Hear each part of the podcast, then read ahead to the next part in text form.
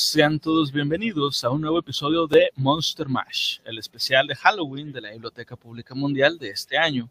Y esta vez será un nuevo episodio de Lore, el podcast en el que apreciamos la historia y narrativa que hay en los videojuegos y valoramos el esfuerzo que hacen algunas desarrolladoras a la hora de crear la historia de sus juegos. Pero antes eh, voy a presentar a mis queridos amigos, primeramente tío Murphy, ¿cómo estás tío Murphy? Excelente, feliz, agotado mental y físicamente. Hemos tenido algunos programas bastante pesados que la raza se ha estado fletando, nos está ayudando bastante. Entonces, últimamente, pues hemos andado más cargados de chamba que nunca, pero feliz, feliz porque vemos que a la gente le está gustando lo que estamos haciendo y nos, da, y nos está dando buenas sugerencias, ¿eh? Está dando muy buenas sugerencias últimamente. Y claro, claro, con todo gusto los vamos a cumplir periódicamente, periódicamente. Pero sí, en eso estamos trabajando. poco a poco, poco a poco. Y también mi, mi gran amigo el Gabo. ¿Cómo estás, Gabo? ¿Qué platicas? Pues, no, pues aquí nomás conectado y pues ahí nomás culiado con la lluvia, güey, porque nada más viendo a ver si se desconecta la luz o no se desconecta. Esperemos que no, esperemos que todavía marche bien. Este, para, pues, para hablar de este temazo también, muy buen juego. Uh, este, y seguir con el, con el cotorreo de octubre, güey, que la neta, güey, lo repito, mi, mi mes favorito. Entonces, todo lo que conlleva a, a lo que tiene que ver con octubre, güey, pues ahí estoy a punta del pedo, por así decirlo, siempre. Lo trato de. Fíjate que en el podcast pasado que tuvimos con Gabo de Lore de Resident, eh, perdón, de Silent Hill, yo me acuerdo que Gabo terminó y literal lo primero que recibí fue una notificación de que Shotgun Bob está jugando. Y yo, ¿qué pasó? Dijo, no, me quedé picado, de aquí no me voy a terminar el 1 y el 2, ya. Ahorita los, los pirroneamos. Me, acuerdo que te quedaste bien clavado después de, de, Silent Hill, pero bastante. Sí, güey. Sí, es que la neta está bien verga, güey. Sí, lo jugué un rato, güey, el 8, traté de jugarlo, güey, también, traté de seguir jugándolo, eh, de streameándolo, pero nada, pues sí, de repente te consumen otros tipos de proyectos, otras cosas que hacer y no, pero sí, güey, ahí lo tengo todavía como para, o sea, salvé, salvé la partida, güey, para seguirle después. Le vamos a seguir al Chile. Sí, güey. sí, no, y es que, pues la verdad es que no, no, sé, no hay cómo decir que no, la, realmente Silent Hill es un juego, un juegazo, y aparte, pues bueno, ya en, en ese episodio que hablamos de la historia de que hay detrás y dentro de, de, del universo es, es, fabuloso realmente. y bueno, pues antes de comenzar me gustaría recordarles que si les gusta nuestro contenido, por favor denle like y compartan. Suscríbanse a nuestro canal y al resto de nuestras redes, que eso nos ayudaría muchísimo y nos motiva a seguir adelante con este proyecto. Y si nos sigues en Twitch, puedes participar directamente en el podcast con tus comentarios. Además, puedes apoyar a través de Stream Elements, Streamlabs o boymeacoffee.com diagonal BP Mundial. Por lo que te cuesta un café, puedes ayudar a que este sueño continúe y seguir fomentando la literatura. Además de que te mencionaremos en el podcast, te ganas nuestro cariño para siempre y si necesitas que alguien reciba sus pataditas en las costillitas, lo hacemos. Para eso estamos aquí. Y ahí les dejamos los, los enlaces en la descripción. Ahí está. Bueno, y pues bueno, el, día de hoy, como les comentamos, vamos a hablar de un, un, eh, un juego, la historia de un, un juego que yo creo que era como que casi casi obligado a hablar de este juego después del que hablamos en el, episodio pasado. O sea, no podíamos dejarlo de, de, lado. Vamos a empezar. Dice, no cabe duda de que una de las criaturas más presentes en la cultura popular, en el imaginario común, desde hace unos cuantos años hasta la fecha, son los zombies. Muertos vivientes que avanzan con pasos lentos, tambaleantes, pero inexorables. Nada los detiene, a menos de que tengas una buena puntería y logres acertarles un buen disparo en la cabeza. O al menos eso es lo que se cree. Pero no existe una franquicia de zombies tan popular, tan aterradora y tan genial como la que trataremos el día de hoy. Tomen todos una pistola, mucha munición y un spray de primeros auxilios que el día de hoy les contaré el lore de Resident Evil. ¿Lo han jugado? No, güey. No, yo creo que es obligado. Es uno de esos Ya Laura Kingston nos comenta: Hola, bienvenida Laura. Bienvenidísima. Hola. Oye, yo creo que es, algo, no lo voy a decir que de ley, de cajón, de, de obligado, pero cualquiera que tuvimos alguna consola en los 2000, finales de los 90, principios de 2000, sí o sí tocamos alguna vez algún Evil. Alguno. No te estoy diciendo que te los acabaste todos por lo menos uno tuviste en tus manos. Sí, Dice sí, Laura. definitivamente. Sí, definitivamente. Stars. Stars.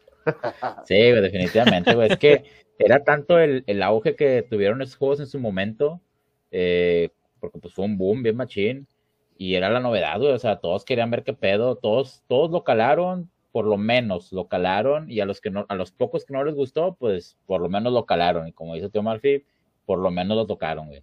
Entonces, sí, o sea, y, y aunque no lo hayan hecho, lo conocen. O sea, saben Claro. que existe, saben que está, saben que aunque nunca lo hayan jugado, nunca lo hayan comprado, nunca le hayan hecho nada, güey. O sea, eh, ¿qué, qué es Resident Evil, güey? Ni no mames, No, nadie, güey, te va a decir eso, güey, cuando le preguntes. Yo lo creo- dice es por mamón. Yo, yo creo que en ese tiempo Sí. Resident Evil terminó continuando esa disputa de toda la vida de ¿qué es mejor? ¿Nintendo o, o Sega? ¿Qué es mejor? ¿Nintendo o PlayStation? Yo creo que llegó un punto en donde la gente te decía, a ver, Resident Evil o Silent Hill. Y ahí Sí. te dabas cuenta qué Ey. tipo de persona eras. Si eres una persona culta y educada, tomabas el Silent Hill y decías, esta es mi bandera. Y obviamente no faltaba el morrillo mocoso que decía, no, yo, yo me gusta más dispararle a las cosas y a los zombies. Cosas de la vida, pero cosas de la vida. Costras de la vida. Ostras de la vida.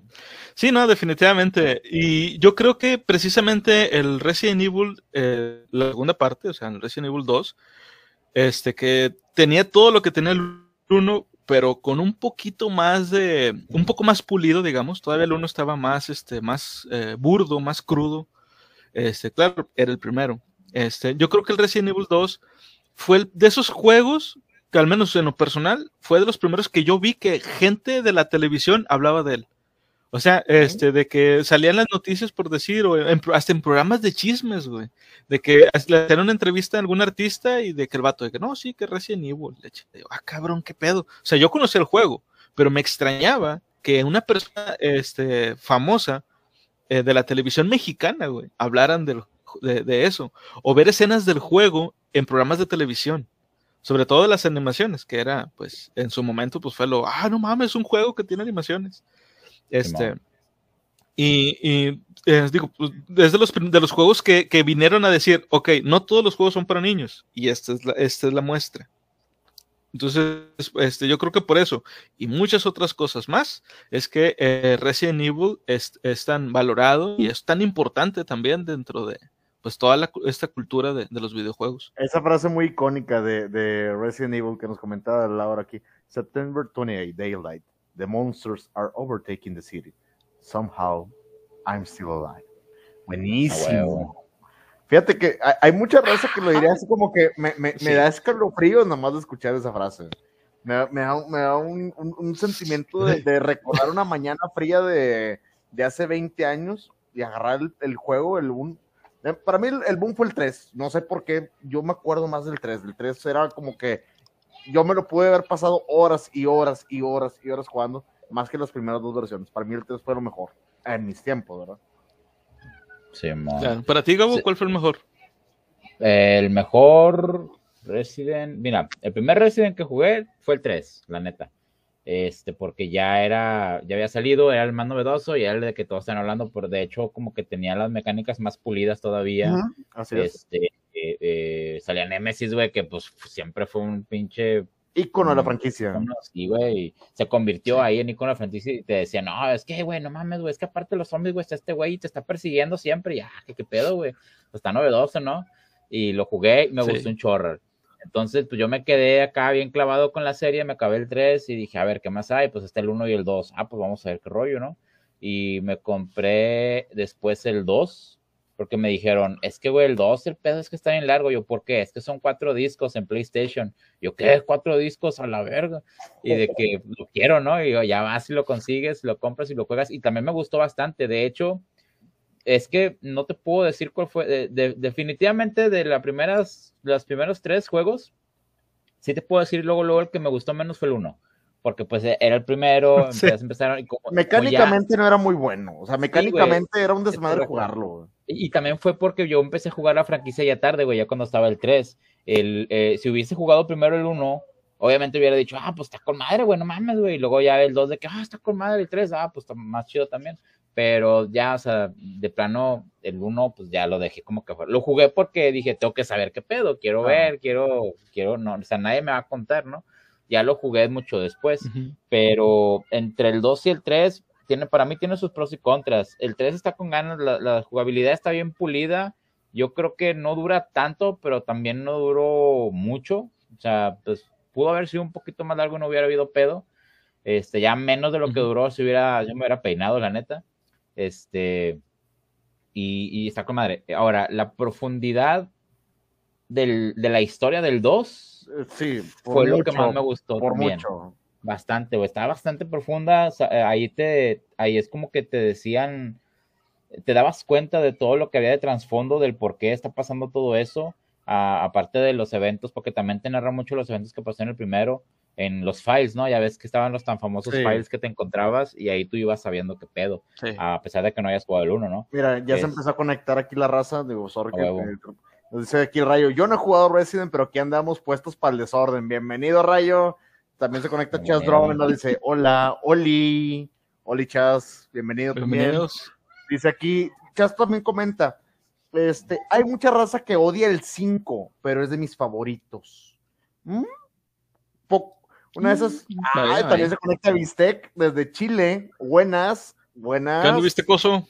Vistecoso, bienvenido. Dice Laura, yo sí jugué el 1 y no me lo acabé. Yo creo que la raza que se lo jugó y se me dio huevo en la fábrica y brinqué al 3. Dios, amo el 3. Lástima que el remake que le hicieron no le hace justicia a la historia. Mm, ya lo que he escuchado también. Es que el 3, como dice, dice Bistec, hoy toca Resident, hablaran de Alice y su proyecto. Mm, vamos a hablar de muchas cosas. Sí, no, vamos a hablar de muchas no sé, cosas. No sé, no, no, no, no, no, te voy a no prometo nada. Oye, pero es que el 3, siento yo, como dice, es que está bien pulido, bien pulido el juego, está muy bien hecho. El 2 es demasiado largo, sí, sí es demasiado largo. El, el 3 se siente bien orgánico, muy bonito, muy, muy, jugable, por así decirlo, que es una historia de principio a fin, tiene un gran villano, tiene una gran selección de personajes, te lo terminas, te quedas satisfecho y lo vuelves a jugar. Tiene rejugabilidad. El 2, siento que es como ese libro de 400 hojas, que lo vas a leer una vez en tu vida y te va a gustar y no lo vas a ver agarrar. Puede ser. bueno, yo en lo personal, mi juego favorito de Resident Evil precisamente es el 2. A, mí me gustó mucho el 3, sí, y es verdad, tiene mecánicas pulidas y todo. Pero en lo particular, aunque fue el primero que yo jugué el Resident Evil 2, no sé, o sea, como que hay algo en, ese juego que, llama más la atención que, los, otros dos. El 1 lo llegué a jugar y me lo terminé, batallé un chingo, este, pero sí me lo, me lo acabé yo solo, o sea, no usé guías ni nada. Este, que en ese tiempo también sabemos que había mucho ese juego ahí literal, o sea, tú dabas un disparo y no le dabas al zombie, esa bala te dolía, güey. O sea, te, dolía desperdiciarla. Ajá. Entonces, de hecho, hubo, hubo una, una, ocasión en la que tuve que empezar el juego desde el principio porque llegué a un punto en donde ya no tenía balas. Obviamente, fue las primeras veces que lo jugué. Ya no tenía balas y ya no podía avanzar, güey. O sea, literal no podía hacer ya nada. Y no tenía hierbas ni nada. Entonces, me quedé. Es más, era cuando regresas del, del, del patio por primera vez y que, te, y que sale una cinemática donde, donde va avanzando un Hunter por, las, por el patio y, por los pasillos. Ah, Simón. Y luego, este, bueno, luego ya ves que entra por la puerta y como yo tenía muy poca vida, o sea, lo primero que hacía el Hunter era brincar sobre mí y me cortaba la cabeza. Se supone que ahí, esa parte, pues, tú deberías de aguantar de perder un golpe para poder luego moverte y dispararle, pero de ahí puedo avanzar, o sea, era imposible. Entonces tuve que empezar desde el principio otra vez. Dice Bistec, pero, si es el mejor del juego.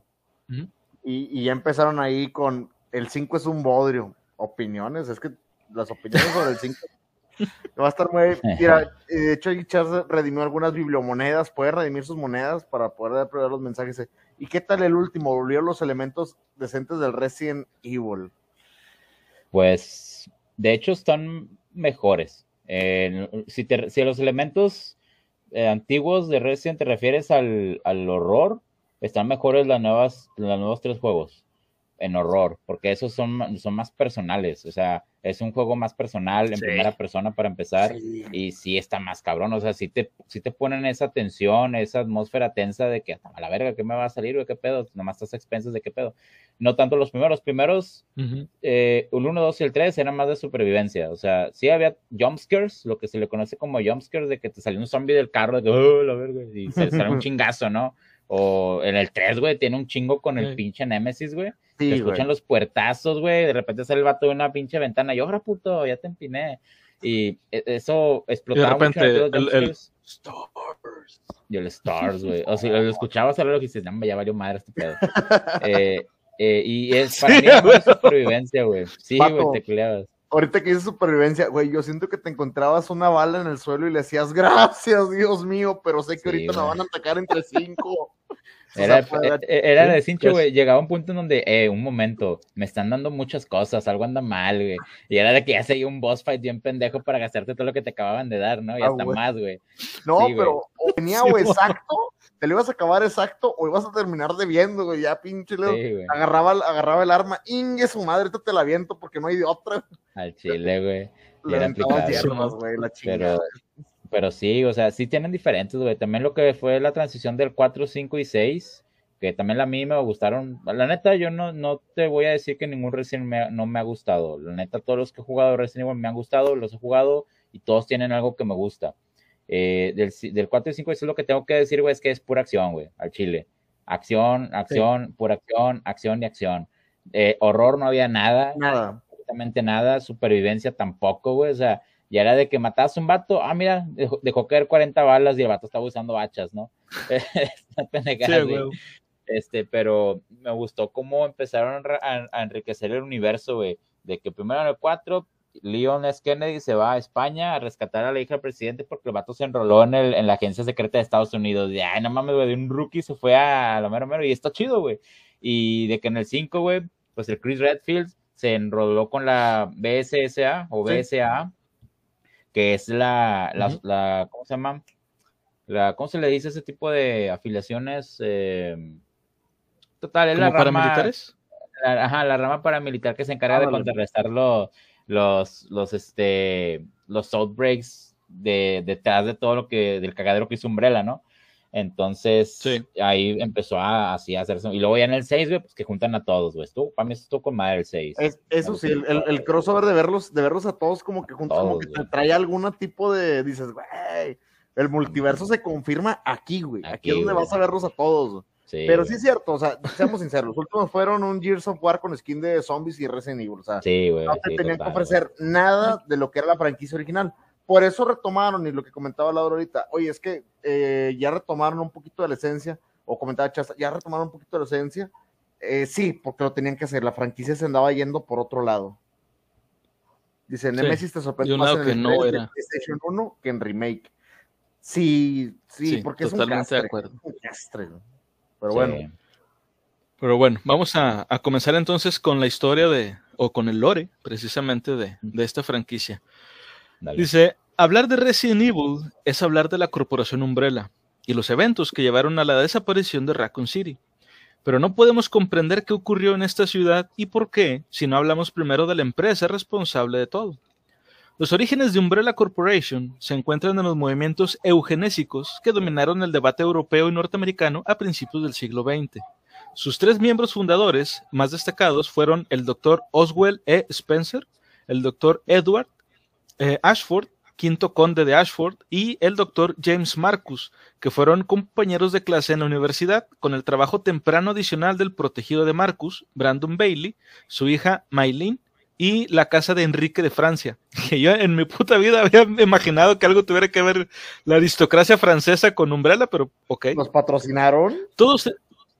Sí, ellos fueron los que patrocinaron. Güey, tenían sugars, tenían sugar franceses. 10 de 10. ¿Tenés sugar daddies franceses? Ay, güey. Todos eran virólogos con alguna asociación con el movimiento eugenésico, ya sea ellos mismos o por asociación a otra figura prominente. La prehistoria inmediata de Umbrella realmente comienza en 1966, cuando el doctor Marcus desarrolló la hipótesis de que una flor mítica de África Occidental, conocida como Stairway, eh, Stairway of the Sun o Escalera del Sol, otorgó poderes a sus consumidores a través de una infección viral mutagénica. En un viaje a las tierras tribales de Endipaya, se descubrió la legendaria flor en un jardín subterráneo y se descubrió un virus en su genoma, al que se denominó virus progenitor. Sin embargo, las flores cultivadas en los Estados Unidos no lograron replicar el virus, al necesitar una financiación significativa más allá de sus vínculos aristocráticos para lograr sus sueños eugenésicos, Spencer formó Umbrella Pharmaceuticals en nombre de Ashford y un indiferente Marcus, y estableció una base en el jardín de Endipaya para que las muestras de virus progenitor pudieran ser transportadas por el Atlántico. Al exigir más dinero, los tres acordaron un plan, más tarde conocido como el Proyecto Virus T, en el que desarrollarían de forma independiente cepas de progenitor para venderlas al ejército estadounidense como arma.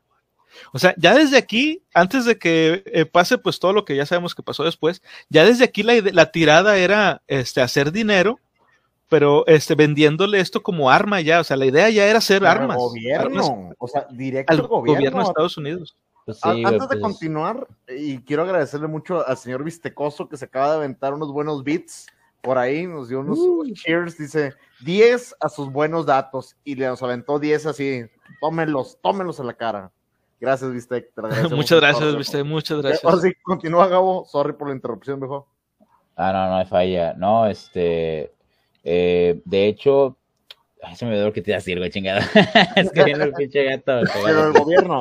Este, ah, sí, güey. Es que el pedo de la, de, de, la tirada a venderlo desde un principio como arma, güey, pues es que de entrada sabemos, güey, que el mejor negocio del mundo siempre va a ser la guerra, güey. Entonces, pues por eso, güey, o sea, en corto es de que si este, cualquier cosa que tenga un, una aplicación militar, güey, va a vender porque va a vender, güey, al Chile. Entonces, pues es la tirada, güey, y pues mejor que ganar dinero de esa manera. No, no, no, no es mejor, pero es mucho dinero que se gana de esa manera. Entonces. Oh, sí. Oh, sí. De hecho. Bueno, continuamos. Dice: Poco después de la apertura de Umbrella Pharmaceuticals, Umbrella comenzó a desarrollar armamento biológico para los ejércitos de todo el mundo, como parte de una conspiración mundial para acumular virus mortales, directamente prohibidos por la Convención de Armas Biológicas de 1972. Umbrella Pharmaceuticals pudo cubrir sus verdaderas intenciones al investigar vacunas para los mismos virus como fachada. O sea, para que no se les hicieran de pedo de que, eh, güey, ¿por qué estás juntando tantos virus? La idea era, no, es que estamos buscando las curas. Entonces, por eso no les podían decir nada de que tuvieran esos virus peligrosos. Claro. Bueno, dice, el proyecto Virus T se expandió considerablemente durante este periodo gracias a la investigación dirigida por el doctor William Birkin a fines de la década de 1970, inspirada en el trabajo independiente, pero no relacionado de Marcus en 1978 que consideró el abandono del virus T como un arma de la muerte y en cambio utilizó sus propiedades mutagénicas para mantener a los infectados con vida en un estado mentalmente dañado, homicida y caníbal, capaz de mantener la actividad después de un paro cardíaco. A medida que aumentaba el poder de Umbrella, comenzó a existir tensión y discrepancias en el círculo de fundadores. El doctor Ashford fue la primera víctima. Fue asesinado en 1968 por su propio prototipo del virus T en un accidente que se cree fue planeado por Spencer. Marcus se volvió impopular en el, en el, cuerpo ejecutivo debido a su uso de aprendices ejecutivos como conejillos de indias y finalmente fue ejecutado por el Servicio de Seguridad de Umbrella en el 88. El hijo de Edward, el doctor Alexander Ashford, no era virólogo y por lo tanto se convirtió en algo irrelevante para el proyecto de armas biológicas, aunque su hija Alexia, diseñada, eh, genéticamente, restauró el prestigio de Ashford. Ambos se infectaron con el virus experimental conocido como eh, T. verónica y desaparecieron de la vida pública. Se asumió que habían muerto. El hijo sobreviviente, Alfred, se tomó roles administrativos menores su familia ya no era una amenaza para Spencer. Más allá de los tres fundadores en el círculo de Spencer, el doctor Brandon Bailey fue retenido por la fuerza en África hasta su ejecución en el 98 para evitar una violación de la seguridad. Los doctores Henry y Bradley morirían en algún momento a principios de la década de los 90 y sus respectivas hijas, Christine y Maylin, tomaron el control de sus instalaciones en Europa. Aunque Maylin Bradley tenía planes de hacerse cargo de la empresa, realmente no representaba una amenaza seria. O sea, como vemos aquí, el culero de todos en realidad fue Spencer. Spencer, Y ese güey se chingó a los otros dos. Claro, o sea, Tra- el vato traía, traía intenciones de mandar a todos a la fregada, quedarse con la empresa. Si me estorbabas, güey, el vato estaba aplicando una quenidiña, pero pues a la raza de que, ay, zombie misterioso te ataca, güey. Es como que, vato, ¿de qué se murió? No, un zombie de la nada, güey, pinche, un experimento fallido. Y luego, ¿qué pasó? No, pues se infectó. Ya se conecta Kirito. Buenas noches, bienvenido, Kirito. Estamos Buenas noches, Bienvenido, Kirito. estamos hablando de Spencer, de cómo se andaba cargando a medio, medio mundo, media familia por ahí repartido y a los que le estorbaron. Pero te das cuenta que era un culero desde un principio, güey, pero culero, güey. Era culero, güey. Era culero. Es correcto. Y, y, y, y, pues sí, o sea, como dices, ap- aplicaba unas quenidiñas por ahí para, para fregarse a, Sí. a- a los, a los que veía como peligrosos para él lograr lo que, lo que él quería a fin de cuentas. Sí. Dice, Me con la realización me de una rara... si- Ajá. Me, me imagino que sí. Habrá manera de advertirle a Leon Kennedy que no se suba a ningún avión, güey. Para decirle, no, vato, sé cómo vas a terminar, güey. Bájese de ahí. Es que a todos los De los hecho- mataba. De hecho, muy buena imagen esta, güey. Ahí básicamente este güey Spencer fue tan culero, güey, que, que hasta pues al- se le, se le tira la- el culatazo bien machino todo su cagadero, lo que sea, güey. O sea, el vato llegó a un punto en donde ya no quiso, este, ya no le interesaba tanto el dinero, güey. El vato quería ser un dios entre los hombres. Pero eso fue lo que lo empinó. Sí, Sí. sí, sí, sí. De hecho, ahorita vamos a ver un poco más de eso de... Porque sí, o sea, literal, el vato quer- quería hacer eso, güey. Dice, con la, re- la realización de una rara inmunidad al virus, el proyecto Virus T se expandió nuevamente a principios de la década de los 80, cuando los laboratorios de todo el mundo desarrollaron animales mutantes que serían enviados por los militares para matar sobrevivientes. A estas criaturas, eh, perdón, a estas criaturas se les conocía como armas bioorgánicas, o también BOW por sus siglas en inglés. Eh, en este periodo, la propia Umbrella Corporation había crecido a tal tamaño que necesitaba subsidiarias regionales para manejar las operaciones. Umbrella USA tenía el control de las instalaciones y la administración estadounidense, y tenía su sede en Chicago, siendo el laboratorio Arclay su principal instalación para la investigación de armas biológicas hasta la apertura del NEST en el 91, para la investigación del virus G. Es una cepa viral del progenitor capaz de reparar tejido muerto y en teoría podría transformar a las personas infectadas en superhumanos, tal como lo deseaba Spencer, que es como ahorita lo que estaba diciendo eh, Gabo. Este güey quería ser Dios y con este virus, pues, y sabiendo que podía mutar a la gente y darle poderes, pues casi, casi, pues era como que su sueño húmedo, güey, de, de- de poder hacer eso. Sí. Pues clásico sueño de inválido, güey. La neta, o sea, lo mismo que pasa con un ejemplo como Sí. Connors, güey. Este de Spider-Man, que el vato pues le faltaba un brazo y está investigando, su investigación corría por parte de los reptiles y la regeneración molecular, la regeneración celular que ellos hacían para regenerar partes total y completamente que se habían movido. Básicamente lo mismo, güey. Entonces el vato quería eh, llevar su investigación para él poder ser una persona, digamos, íntegra, entre comillas, en su mente retorcida. Este, pero pues, sí, güey, se hace un cagadero, cagadero masivo, de proporciones bíblicas. Sí. Apocalíptica. Nada, güey. No, apocalípticas. Bueno, continuamos. Dice, Umbrella Europa se formó durante la década de los 80, a partir de la integración parcial de las sucursales nacionales en Europa Occidental, debido a la frustración de la influencia de Umbrella USA o Umbrella de Estados Unidos en, la- en sus investigaciones. Umbrella Europa fue pionera en el proyecto Nemesis, un plan para crear un parásito inteligente que sirviera como cerebro de reemplazo para evitar el fracaso de Umbrella USA para, eh, para evitar que el virus T causara daño cerebral y pérdida de inteligencia. O sea, el, el virus que crearon los gringos, los europeos lo querían, eh, lo querían mejorar porque sí, el virus existía y te daba los poderes y todo, pero te dañaba el cerebro. Entonces lo que quisieron hacer los europeos era, ok, sumado al virus que ya tienes, te pongo otro y ese virus va a ser, va a fungir como si fuera tu cerebro. Entonces el cuerpo mantiene las actividades. Está de la fregada. ¿Estás de acuerdo que es como que, eh, güey, vamos a revivir muertos, güey? Y son caníbales y homicidas. Y estos vatos, No, también los vamos a volver inteligentes, espérame. Güey, no, o sea, una, una, yo creo que estos güeyes de Umbrella era como que una mala idea tras otra, güey. Pero ahuevados, güey, ahuevados. Sí, güey. Como Eso cuando era. se te queda un balón atorado en un, eh, se te queda un balón atorado en un árbol, güey. Y algún güey trae una chancla y la avienta y la chancla se queda atorada, güey.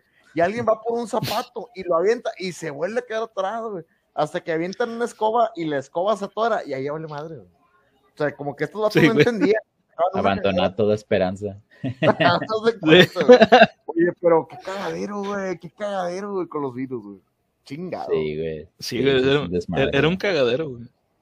Eso, eso de lo este que plan estás se hablando de ya meterle, ah, perdón, eso de lo que, esa parte que estás hablando donde en Europa ya estaban tratando de ver cómo meter inteligencia a, a lo que ya estaba dañado, es en la parte de las plagas. No, no, aquí No, todavía no tiene nada que ver eso. virus. Ya, ok. Todavía, todavía estamos en, eh, en 1980. Lo de las plagas ya fue un poco más adelante. Después, Simón. Bueno, dice, este plan se ejecutó con el proyecto Tyrant de Umbrella USA para desarrollar un arma sobrehumana y, y se inte- integraría en el 98 para crear el tipo Nemesis T como un logro europeo, mientras que el propio contraataque de Umbrella USA fue el proyecto Talos para desarrollar una conexión orgánica a una computadora para que fuera una IA sofisticada la que pilotara a un Tyrant en su lugar. O sea, ya no contentos con que vamos a meterle virus para matarlo y luego otro virus para que lo controle. Ahora era una computadora, güey, la que iba a controlar al, al, al pinche mutante, güey. Y lo deja tú, güey. O sea, le estás dando un avatar a una computadora zombie carnívora y asesina, güey. O sea, no, no. Sí, básicamente. No. ¿Qué, qué, qué vendría siendo, güey? Eh, Vendría siendo un traje, yo me lo imagino como Mr. X, así como tipo, como tipo monigote, güey. O sea, como Nemesis, pero más robotizado. De hecho, no, o sea, seguían siendo Sí, orgánicos más- en 100%, pero, o sea, no, no había partes metálicas ni implantes. El, si, ma- si mal no recuerdo, el proyecto Talos sí era un tipo de Tyrant, pero era de esos pinches Tyrant Aquí que estaban está. todos mutados machines, de que tenían una pinche garrota así bien bañada y, y todo eso, pero no, no, no llegaron al punto de que, de, de mezclar materia orgánica con, con implantes cibernéticos ni nada de eso. Hasta donde yo me acuerde, creo que todavía no. De hecho, de hecho el comentario es que Mr. X es un Tyrant, güey. O sea, Sí. tal cual es un Tyrant, güey. Sí, Sí. Mr. Yo me imagino-. Yo me imagino los prototipos como él, pero toscos, ¿sabes? O sea, más Sí. mecanizados, más Robocop. Pero es que sí salieron. Sí, y no porque tuvieran partes de. Y no porque tuvieran partes de metal, sino porque una computadora era la que los estaba controlando. O sea, Sí. ellos eran totalmente biológicos, pero era una computadora la que controlaba cómo se movían. Entonces, por eso se movían así como que bien, bien rígidos. Este, sí, sí. Y aparte de que, digo, si ya, si ya creaste una conexión biológica de una computadora con un organismo, ¿no crees que hubiera sido mejor idea utilizar eso para otros fines y no para controlar a un puto mutante? Sí, güey, como desarrollo de prótesis. y Ahí quedaría, ahí hubiera quedado. Sí, ándale. pedo, hay una imagen que no recuerdo si es de Deadpool o de Spider-Man que se pelea contra un vato que trae dinosaurios a la vida, güey. Y luego el vato dice, güey, ¿estás de acuerdo que con esa ciencia puedes curar el cáncer o salvar a la humanidad? Y el vato, yo quiero dinosaurios, güey, déjame ser. Y el vato lo ataca, güey. O sea, como que, vato, es mi Y le manda tres ciencia, Velociraptors ¿sabes? después. es mi ciencia, güey. es mi rollo. Creo que le mandó un triceratops, así como que te créalo, órale, perro. Pero estos, güey, Por este, cier- eh, ¿sí, man? Ah, sí, por cierto, este, pon- vigilen muy de cerca a Elon Musk, porque este güey está haciendo eso, güey, de, de- de Sí. cómo unir un cerebro con una, con una computadora, güey. A la nube.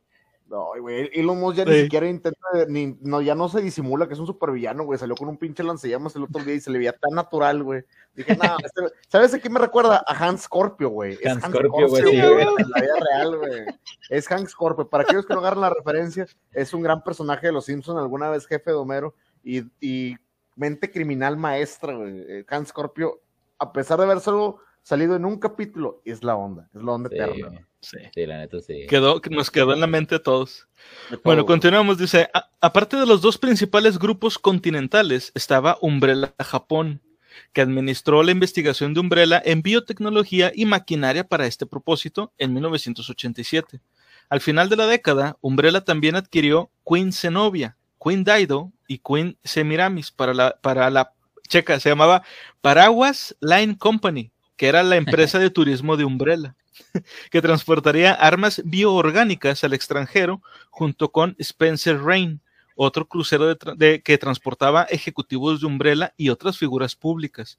Los aviones también transportarían armas bioorgánicas a través de la terminal de transporte antártico, una instalación que se abrió por primera vez en la década de 1960 para la investigación de los Ashford, pero que se utilizaría casi exclusivamente como un depósito de envío internacional después de la desaparición de la doctora Alexia Ashford en el 83. No obstante, Umbrella USA supervisó los sectores más exitosos de Umbrella con un tercio de los 100.000 habitantes de Raccoon City que trabajaban para sus filiales activas.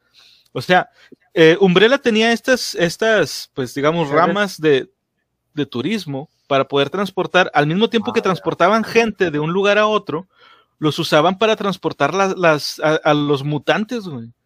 Así, no, no, Peleándose Umbrella Europa, güey, haciendo máquinas y la chinga. Umbrella Estados Unidos trabajando con biotecnología y los japoneses haciendo kaijus nada más por, por los loles, güey. Así como que nosotros andamos aburridos, queremos hacer un kaiju, dice Rayo. El chip de Elon Musk. Oigan, ¿qué han escuchado de eso? ¿Es verdad que, que te puede voluntariar, güey? ¿Que te puede qué? ¿Voluntariar? Ah, supongo yo. yo lo que supe nada más. Yo lo que supe nada más es que le pusieron el chip a un cerdo y con una computadora podían saber qué era lo que estaba pensando el cerdo. Pero se supone que era un. O sea, no podían controlar qué hacía el cerdo, sino podían como ir, este, eh, digamos, eh, monitorizar en qué estaba pensando. Me eh, imagino el cerdo así viendo Elon, sé que puedes escuchar mis pensamientos. Oink, oink, oink, oink, oink. ah, te Pero sí, por ahí, por ahí va la cosa. Pero bueno, la cosa es que es, es un chip que te ponen por, o sea, es, es como una cinta, haz de cuenta que te pegan en el cerebro y tiene unos cablecitos que van para afuera y este y eso es con lo que pues digamos es lo que manda la señal de Wi-Fi hacia la computadora ya había algo parecido. Yo recuerdo que vi una vez un video de un, de un tipo que tenía una antena le salía del cráneo y con esa antena el vato podía controlar un mouse que estaba en su computadora. Él, él tenía problemas de, de movimiento no podía mover los brazos pero con ese mouse, o sea, pensando con la mente podía mover el, el mouse en la, en la computadora y así se comunicaba con la gente. Entonces ya había ese tipo de tecnología, pero Elon Musk va un poco más allá, güey. Entonces, quién sabe. De hecho. Pero bueno, continuamos. Dice, eh, aparte, ah, perdón, a principios de la década de 1990, el, el colapso de la Unión Soviética permitió a Umbrella expandir sus organizaciones paramilitares. El Servicio de Contramedidas de Riesgo Biológico de Umbrella, o VCS, por sus siglas en inglés, y el Servicio de Seguridad de Umbrella, así como la División de Inteligencia de Umbrella. La v, eh, UBSCS, perdón, fue fundada con la contratación de, pinche idea pendeja, mercenarios y soldados retirados, güey. En el 94 se estableció un campo de entrenamiento para combatir a las criaturas de Umbrella, eh, perdón, que, que Umbrella había creado, en caso de que fuera necesario. O sea, ya estaban tomando o pensando que esto podría salirse de control.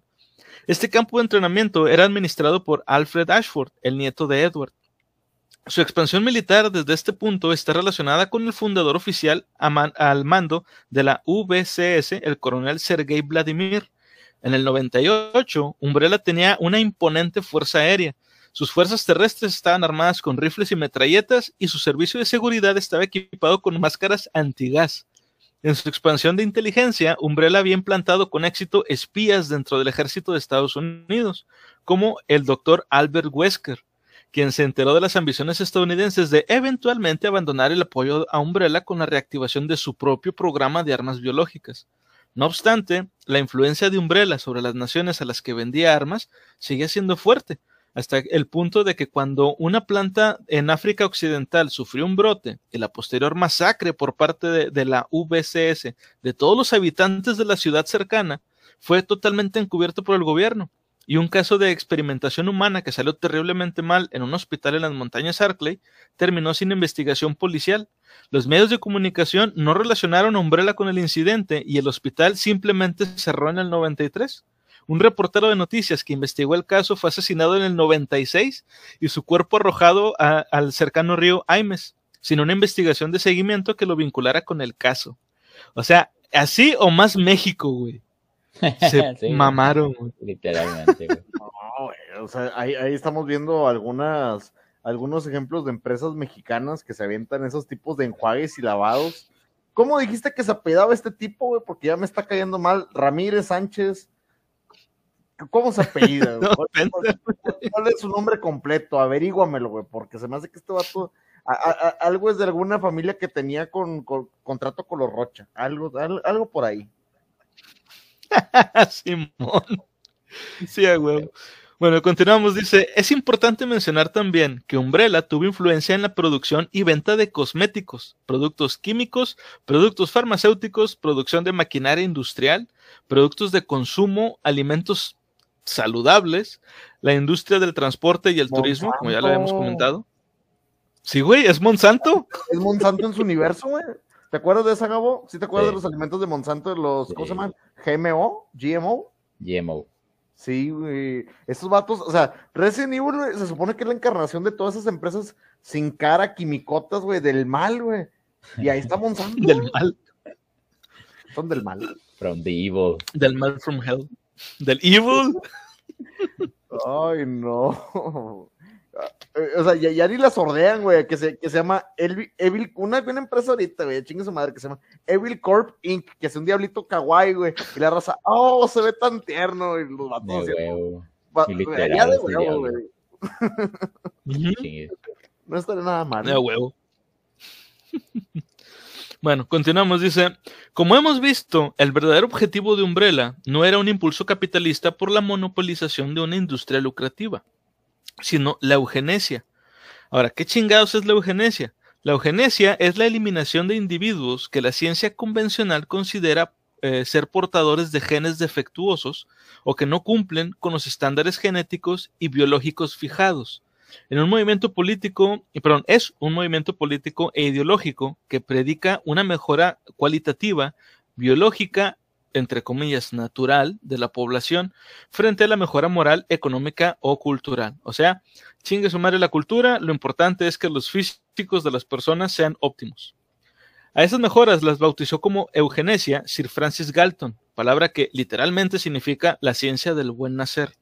Este verdadero objetivo de Umbrella solo lo conocían los, ejecutivos corporativos que compartían la creencia de que su objetivo principal era la financiación del proyecto Wesker, este proyecto iba a dar a luz a una nueva raza de sobrehumanos, pero superhumanos, bien educados y mejorados viralmente que avanzarían la, civilización humana durante las generaciones venideras, con los fundadores de Umbrella gobernando a través de ellos como si fueran dioses.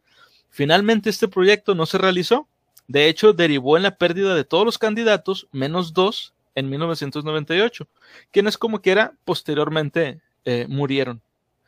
Hasta aquí, antes de continuar, esto es lo que comentaba hace un momento Gabo, lo de que estos güeyes querían, este, pues, básicamente dominar el mundo y ellos iban a ser los que rigieran, este, pues, el, mundo con, siendo los, los líderes.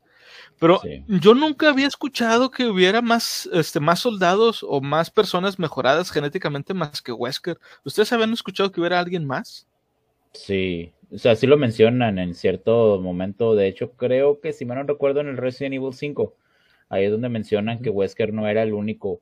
Eh, había más, pero de hecho pocos no sobrevivieron, no porque no fueran, porque fueran fallidos, sino porque si mal no recuerdo, no estoy seguro, no me quedan mucho, pero no mal no recuerdo, creo que Wesker los fue eliminando a todos uno por uno.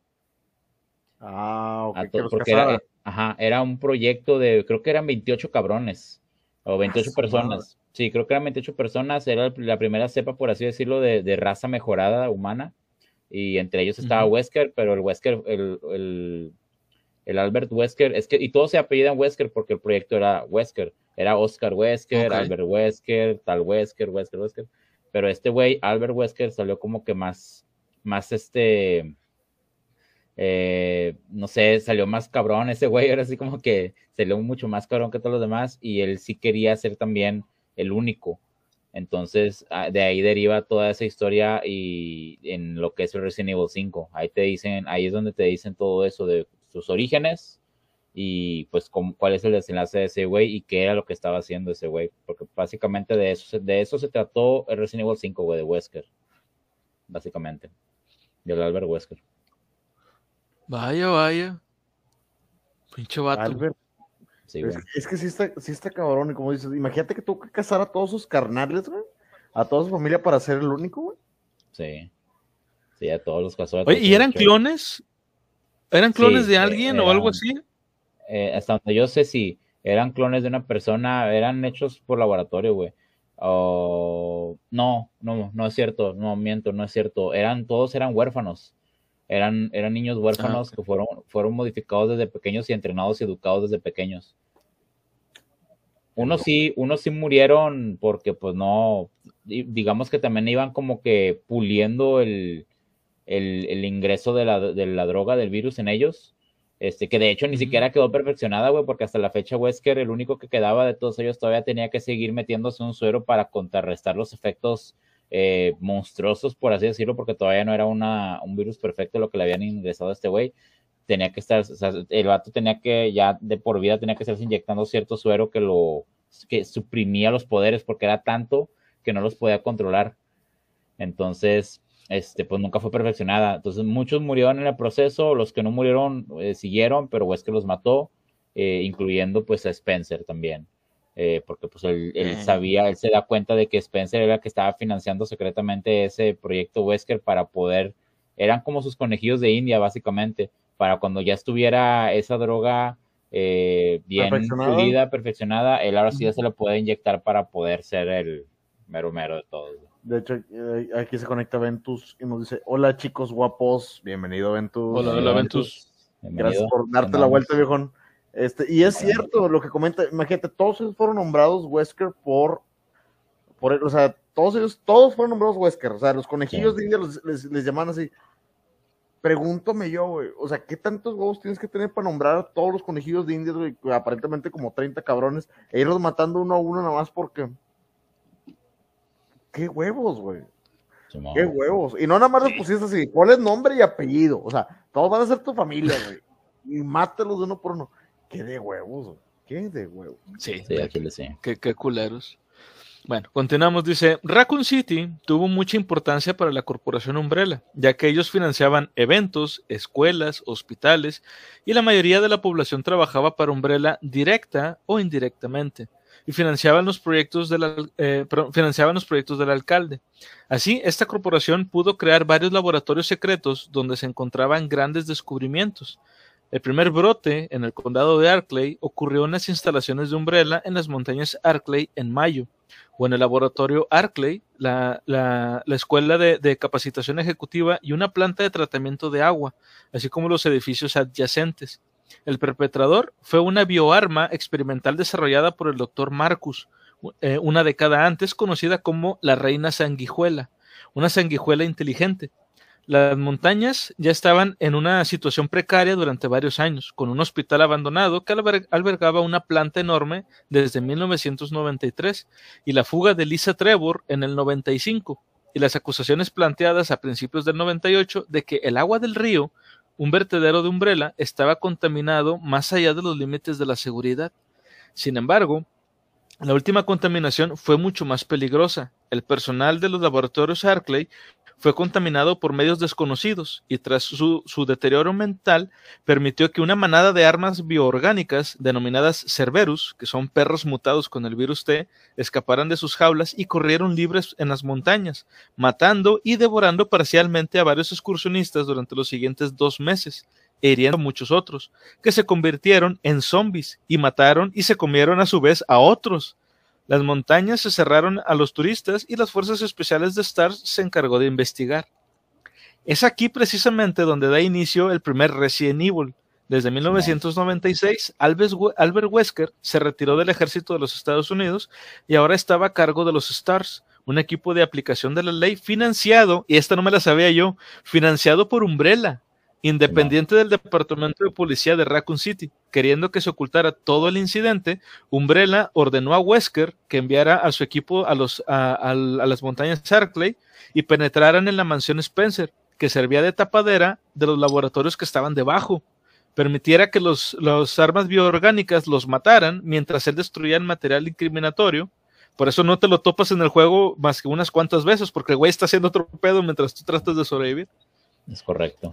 Registra, registraba los datos de combate sobre la efectividad de las criaturas contra, contra las que peleaban sus camaradas, recuperaba cualquier dato de los proyectos de los laboratorios Arclay y que finalmente volara las instalaciones para eliminar cualquier conexión que Umbrella tuviera con los asesinatos. Wesker, sin embargo, había tomado la decisión de dejar Umbrella y unirse a la compañía rival, habiendo juzgado que Umbrella ya estaba condenada, en lugar de entregar sus datos a Umbrella, como se esperaba, fingió su muerte y escapó de la explosión con cuatro compañeros que corroboraron su muerte. Y aquí yo tengo una duda, ¿quiénes eran esos cuatro compañeros que sobrevivieron o que corroboraron su muerte? Es esta Jill Valentine, Ajá. este Chris Redfield, Barry Burton y este Brad Bikers. ¿Y, y luego esta Rebeca?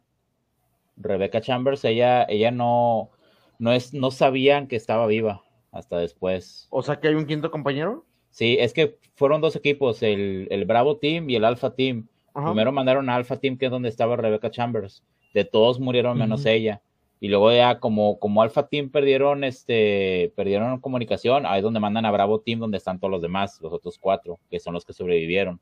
Este, pero sí, Rebeca nunca se supo que había quedado viva. Nunca pero Rebeca era del Alfa, ¿no? O sea, Rebeca venía del, primer, venía del primer grupo. Sí, del Alpha sí. Team, que fueron los primeros que fueron a llegar allá a las montañas Arcla y los mataron en corto, güey, en corto. Nada más Rebeca, por pura suerte, güey, sobrevivió a la morra. Dice sí, porque se encontró con sí. este Billy, Billy Cohen, Billy Cohen, sí, Billy Cohen. Sí. Cohen. Dice aquí, hola, hombres de grandes barbas y de grandes conocimientos. Saludos, Inana, bienvenida. bienvenida. Saludos, Inana. muchas gracias, muchas gracias.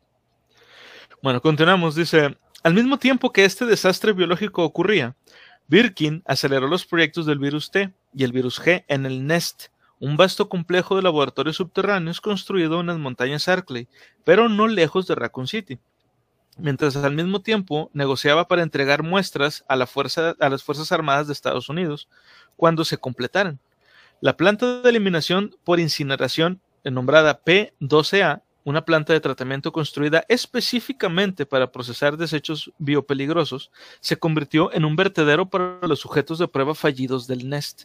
El material se volvió demasiado para que la instalación lo procesara de una vez y los productos químicos se diluyeron lo suficiente como para que el virus mutara en esta sopa. A pesar de tomar medica me me medicamentos anti antirretrovirales, esta cepa mutante pudo infectar rápidamente al personal y escapó al mundo exterior. El suelo cerca de la planta también se contaminó, lo que provocó la mutación de algunos gusanos. La instalación del canterillado de Umbrella, cerca de la estación de policía de Raccoon City, estaba contaminada a mediados de junio, e incluso uno de los empleados mostraba síntomas de infección por el virus T. El lunes 17 de agosto hubo informes de la aparición de monstruos dentro de la ciudad. Las últimas semanas, previas al brote principal, vieron un aumento adicional en los casos. Para el sábado 5 de septiembre, el virus había contaminado una planta de tratamiento cerca de la estación de policía de Raccoon y, las instalaciones y sus instalaciones de alcantarillado. Un trabajador de la planta mostró una infección tardía y todavía era capaz de pensar conscientemente y sin violencia hasta el sábado 12 de septiembre, cuando el oficial de policía, un, cuando un oficial de policía, amigo suyo, también comenzó a mostrar síntomas.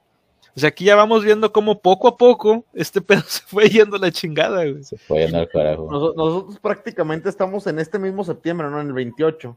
Estamos, o sea, nosotros vamos sí. a empezar el, 20, el 28 de ese septiembre donde ya se empezó a descontrolar desde el 12, ya no, prácticamente no quedaba nadie, ¿no? Desde agosto empezó. Desde agosto, perdón. En los juegos, eh, esa parte, específicamente esa parte de la historia de los juegos son el Resident Evil Outbreak 1 y Outbreak 2, donde todavía había gente caminando en las calles y de repente salían mamuts mutados, güey, y cosas así, güey, de cosas bien mamonas.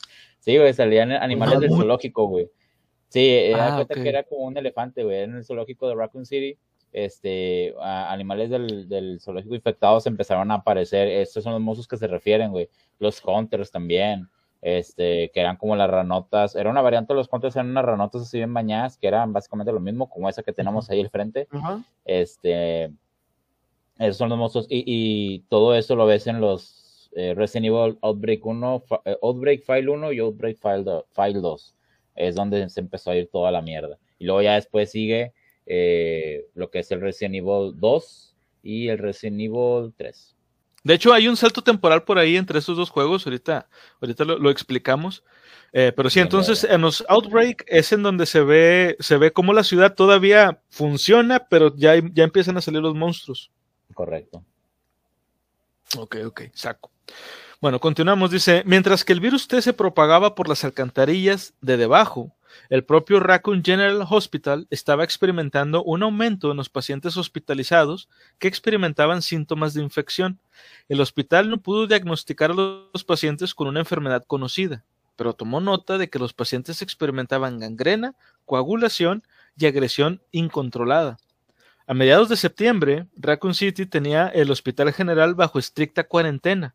A la medianoche del miércoles 23 de septiembre, un equipo de servicio de seguridad de Umbrella se enfrentó a Birkin, quien liberó las armas bioorgánicas conocidas como Hunter dentro del laboratorio, y que fueron los que mataron al resto de personal de investigación e incluso a los propios guardias, para que él y su esposa Annette fueran los únicos, eh, las únicas personas vivas al tanto de que el virus G existía. La operación del servicio de seguridad de Umbrella salió mal cuando el equipo, de, eh, el equipo Alpha, bajo el mando de Honk, disparó a Birkin mientras recuperaba muestras del virus G y no pudo ver que todavía tenía una muestra en su poder que usó en sí mismo a pesar de sus heridas. Esto hizo que Birkin mutara en un monstruo y arrasó las alcantarillas y mató o lició a todos menos a Honk y destruyó el estuche que, que, habían robado. Esto expuso las alcantarillas al virus, que después de un breve pero, una breve pero violenta competencia entre ratas y cucarachas gigantes, llevó a las ratas a huir a, a Victory Lake, el embalse de Raccoon City, e infectar a los empleados de la presa Raccoon, lo que permitió que el agua potable contaminada encontrara su camino a la ciudad. Güey, ¿te imaginas cómo eran las peleas entre las ratas gigantes y las cucarachas gigantes, güey? sí, güey. Cabronas, güey. Épica, güey. Épica. Me imagino a Pepinillo güey. Me, imagino algo así como a Pepinillo Rick, güey. Sí, güey. contra las ratas, güey. Básicamente. el pico del Rick. Básicamente era eso. Pero, güey, o sea, ¿qué tan cabronas debían de ser las cucarachas para que las propias ratas, que ya estaban mutadas, eran ratas gigantes, les tuvieran miedo, güey? Yo en lo particular no recuerdo, digo, igual si, si tú, Gabo, que has jugado eh, más juegos de Resident Evil, ¿Salen cucarachas? ¿En algún momento has visto cucarachas gigantes? En el Outbreak, es no salen. Eh, en lo que es los juegos principales de la línea principal, no. Nada más en los Hellhounds, ¿no? Nada más en los Hellhounds. ¿Los Hellhounds? Los, los Cerberos, el perro. Ah, Cerberos, sí. Salían los Cerberos. Si acaso lo, lo que era estúpidamente grande eran las tarántulas. Eh, ah, sí y, los, y unos gusanotes también que salían en las alcantarillas, y el gusanote del 3, el bañadón, que fue mutando poco a poco durante el juego. Eh, y hasta ahí. es, que, el Outbreak es lógico, porque es previo a esto, es una precuela. Entonces, si quieres poner villanos, tienes que meter animales o tienes que meter recursos ahí medio aleatorios. Entonces, de hecho, casi no había zombies en el Outbreaks eran más animales agresivos. Eran más sí, animales. Eh, sí había, pero bien leves y no, no tan así como los que empezaron. Es que todavía no había lo que estaba, lo acaba de decir Conan, de que, de que se empezó a propagar por, por culpa de Birkin, se empezó a propagar el virus G, que de hecho el virus G ya era una versión mejorada del virus T, este, y hacía mucho más rápido y mucho más este la, la, transformación zombie, vaya, la hacía mucho más rápida y también era, hacía que fuera más fácil de moverse el virus. Era más, ¿cómo es la palabra que estoy buscando? Más contagioso, es correcto. Este, y ahí era ah, donde ya, donde ya era de que una mordida o un rasguño, ya mamaste, güey. Ya mamaste. Su madre. O sea, el virus no estaba, como lo hemos visto en, películas, en la saliva, güey. O sea, con que te, te arañaran, te podían contaminar. Sí, en el G. El virus T no. El virus T todavía no. Porque tenías que, el virus T tenías que inyectártelo directamente para poderlo ya desarrollar, vaya, el virus T. Y el virus G ya era bien fácil, güey. Que con, que entrara a tu sistema de alguna manera, por ende el agua potable, este, ya, güey, ya estabas infectado. Y ya, empezaba a, funcionar todo el virus, te empezaba a mutar desde dentro. Ok. Cagadero. Digo, porque yo me acuerdo, este, yo me acuerdo que en el Resident Evil 1, eh, cuando estás leyendo los, los diarios, eh, ya ves que en, en- en- en la mansión Spencer, todos los que vivían ahí eran puros trabajadores y eran puro, pues, puros, puros científicos. Sí. Este, y llevaban un diario de las cosas que hacían. Y hay una, hay un, un relato de un tipo que es el que alimentaba una, una especie como de planta carnívora, güey, que, que estaba en medio Ah, del- Simón. del- de la mansión. Bueno, eh, cuando lees los, lo- el diario del vato dice que eh, él tenía que entrar como una, como una especie de, de cabina de doble puerta. O sea, abría una puerta, te metías, le cerrabas y luego ya abría la que te daba acceso hacia, hacia donde estaba la, la planta mutante. Pero en una de esas, al vato se le rompe el traje porque se tenía que poner un traje completo. Y al vato se le hace una, un- una rasgadura en el traje y él no se había dado cuenta. Entonces él estuvo entrando y saliendo de, de donde estaba la, la planta mutante este, con el traje roto. Y se dio cuenta de que cuando, perdón, para cuando ya se dio cuenta de que estaba, el traje estaba rasgado, al- el vato ya estaba infectado, güey. O sea, él no se inyectó nada, ni, ni la planta le, le inyectó nada, sino que el, el área estaba contaminada con el virus, entró por el, por el traje, pero fue muchísimo más lento porque al vato le fue dando primero de que le daba comezón y poco a poco dejó de pensar bien, hasta que cuando terminas de leer el diario, el vato sale de, de un closet. No sé si se Ah, acuerdan de ese. Simón. Es, un- Sí. es uno de los Sí. primeros jumpscares que tiene el juego. Que se le cae, ¿no? Sí. Que se, le, que se cae algo cuando se abre. Y sale, Sí. es, es Sí. el mero, mero principio, güey. Sí, me acuerdo. Sí, sí, sí. Sí, de hecho sí. Es que sí, a lo mejor puede ser que salvo por algunas eh, criaturas que podían a lo mejor propagarlo, eh, pues sí, puede ser la planta una de ellas. Porque de hecho, si mal no recuerdo, se movía por medio de esporas, ¿no? Por la planta. Ujú. Sí, a creo lo que mejor sí. lo inhaló, Creo a que lo una mejor madre sí, sí lo inhaló. lo, respiró, lo inhaló por una respiración normal, le entró una espora y se plantó. Sabemos cómo el hongo negro o algún tipo de espora maligna de nuestro mundo se puede instalar por cualquier pendejada, ¿eh? Sí, güey. Sí, sí, Fácil, de hecho. fácilmente. Tienes razón. Bueno, continuamos. Dice, entre el 28 de septiembre y el 1 de octubre, civiles, policías, soldados y agentes de Umbrella sobrevivientes se enfrentaban a las criaturas. Estos últimos también contra los otros grupos con el objetivo de no dejar escapar de la ciudad y dar a conocer lo que estaba ocurriendo. O sea, los agentes de Umbrella, aparte de que estaban tratando de, pues, de sobrevivir entre ellos, ellos estaban matando a todas las demás personas, a los civiles, Sí, a los soldados y a la policía. Eh, un influyente funcionario estadounidense usó su influencia en el gobierno de los Estados Unidos para impulsar su plan de contingencia de destruir la ciudad con un misil termonuclear. El 1 de octubre, el Consejo de Seguridad Nacional, el presidente y los jefes del Estado Mayor eh, tomaron la decisión en conjunto de destruir la ciudad y fue inmediatamente bombardeada. Umbrella, su empresa rival, el ejército estadounidense, una organización terrorista estadounidense y un comerciante del mercado negro lograron obtener muestras del virus G a través de sus propios canales respectivos, y toda la evidencia que vinculaba a cualquiera de las partes con el desastre fue destruido o fue encubierto. La corporación Umbrella colapsó en 2003, luego de la, pérdida de Umbrella USA en los juicios de Raccoon City, que determinó que la corporación era responsable de una compensación por la destrucción de Raccoon City luego de los eventos de 1998. El veredicto llevó a Umbrella a la bancarrota, lo que provocó que ellos y sus subsidiarias cerraran durante el próximo año, con un estigma lo suficientemente grande como para que algunas de las subsidiarias no fueran compradas ni siquiera por sus rivales. Después de la desaparición de Raccoon City y la caída de Umbrella, la mayoría de sus armas bioorgánicas terminaron finalmente en el mercado negro. Ahora, eh, para terminar, eh, de, pues bueno, ya con esta parte, me gustaría que eh, eh, con- contarles o hacer un, un breve resumen de los eventos importantes de los juegos, de los juegos principales, para comprender mejor el lapso de tiempo en el que transcurren todos los eventos, que era lo que estábamos comentando ahorita, de que hay, hay un- una especie como de salto temporal entre el Resident Evil 1, el 2 y el 3, que en realidad el 3 comienza primero. Ah, sí. Ah, primero, en 1998, esto es el 23 de julio, es Resident Evil 0. Este juego transcurre inmediatamente antes del Resident Evil original y sigue a Rebecca Chambers, mientras el equipo Bravo del equipo del grupo de operaciones especiales STARS y a un presidiario, Billy Cohen, que investigan una serie de asesinatos en las montañas. Allí se topan con un tren accidentado perteneciente a la corporación Umbrella y Albert Wesker es enviado para ocultar las pruebas. Aquí conocemos Ese- a ese James de- Marcus. Ese es de GameCube, ¿no? El, el cero.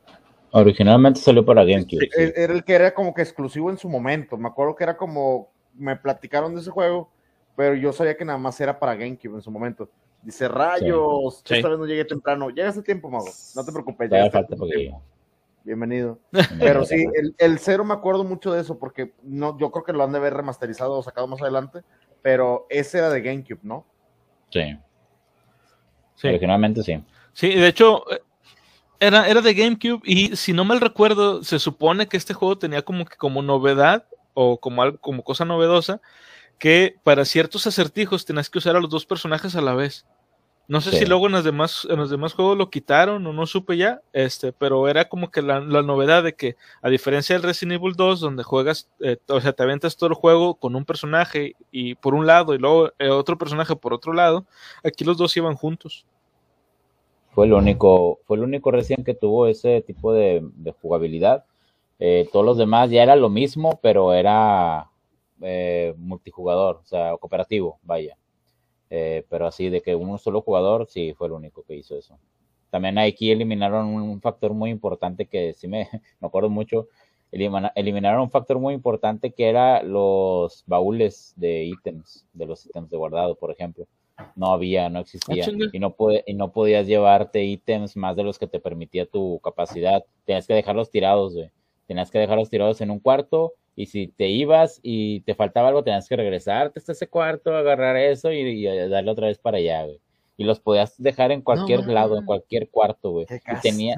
Sí, güey, era castre, güey. Y tenías que, por ejemplo, a veces con Billy Cohen tenías un ítem que ocupa Rebeca y lo tenías que dejar en un, en un lugar específico, en un momento específico, para que cuando juegues con Rebeca lo puedas tomar en ese momento para usarlo para avanzar. Si no, no. ¿Qué putizo? Digo, la Sí, verdad, qué friega para cuando no tienes una guía, güey. Que te tienes que llevar el encendedor porque Rebeca lo va a ocupar en un cuarto más adelante y tú, sí, sí, sí, y lo, lo avientas o te lo llevas cargando y luego ya estás adelantado. Oye, ya dejaste el encendedor. Qué, qué hueva. Sí, O sea, no Pero fíjate mames, que no qué molestó.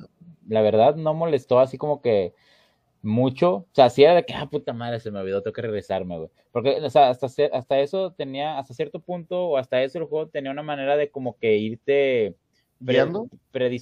Predisponiendo a que qué vas a ocupar de alguna u otra manera. Ya si se te olvida ver que porque la neta se te fue, o sea, se te fue, no era de que, no, no, no era de que, la neta yo me lo acabé sin guía, la neta, sin pedos. Pero yo ya lo jugué ya, ya bastante grande, creo que lo jugué hasta el 2000, eh, no me acuerdo si 2016 o 17, que lo conseguí para, lo portearon para el Wii, y lo jugué en el Nintendo Wii.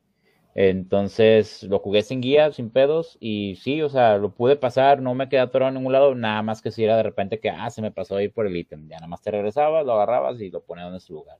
Una que otra cosilla sí te atorabas, pero no, no era mucho esfuerzo. Digo, no era sí, grave. Sí, no era grave. Sí, sí era como que medio castrante, pero pues ya al final eh, no pasa nada. Como que era no, no, no era tan gacho como que ya ves que hay juegos que están tan de hueva que hasta dejas de jugarlos, güey. Y de que ya, Sí. Oh, oh, No, Shattered Memories. ¿Cuál? el Shattered Memories, güey. Shattered, oh, ya. Güey, es que, se- es que en serio, no, les voy a decir algo, gente, todo el chat que lo está escuchando.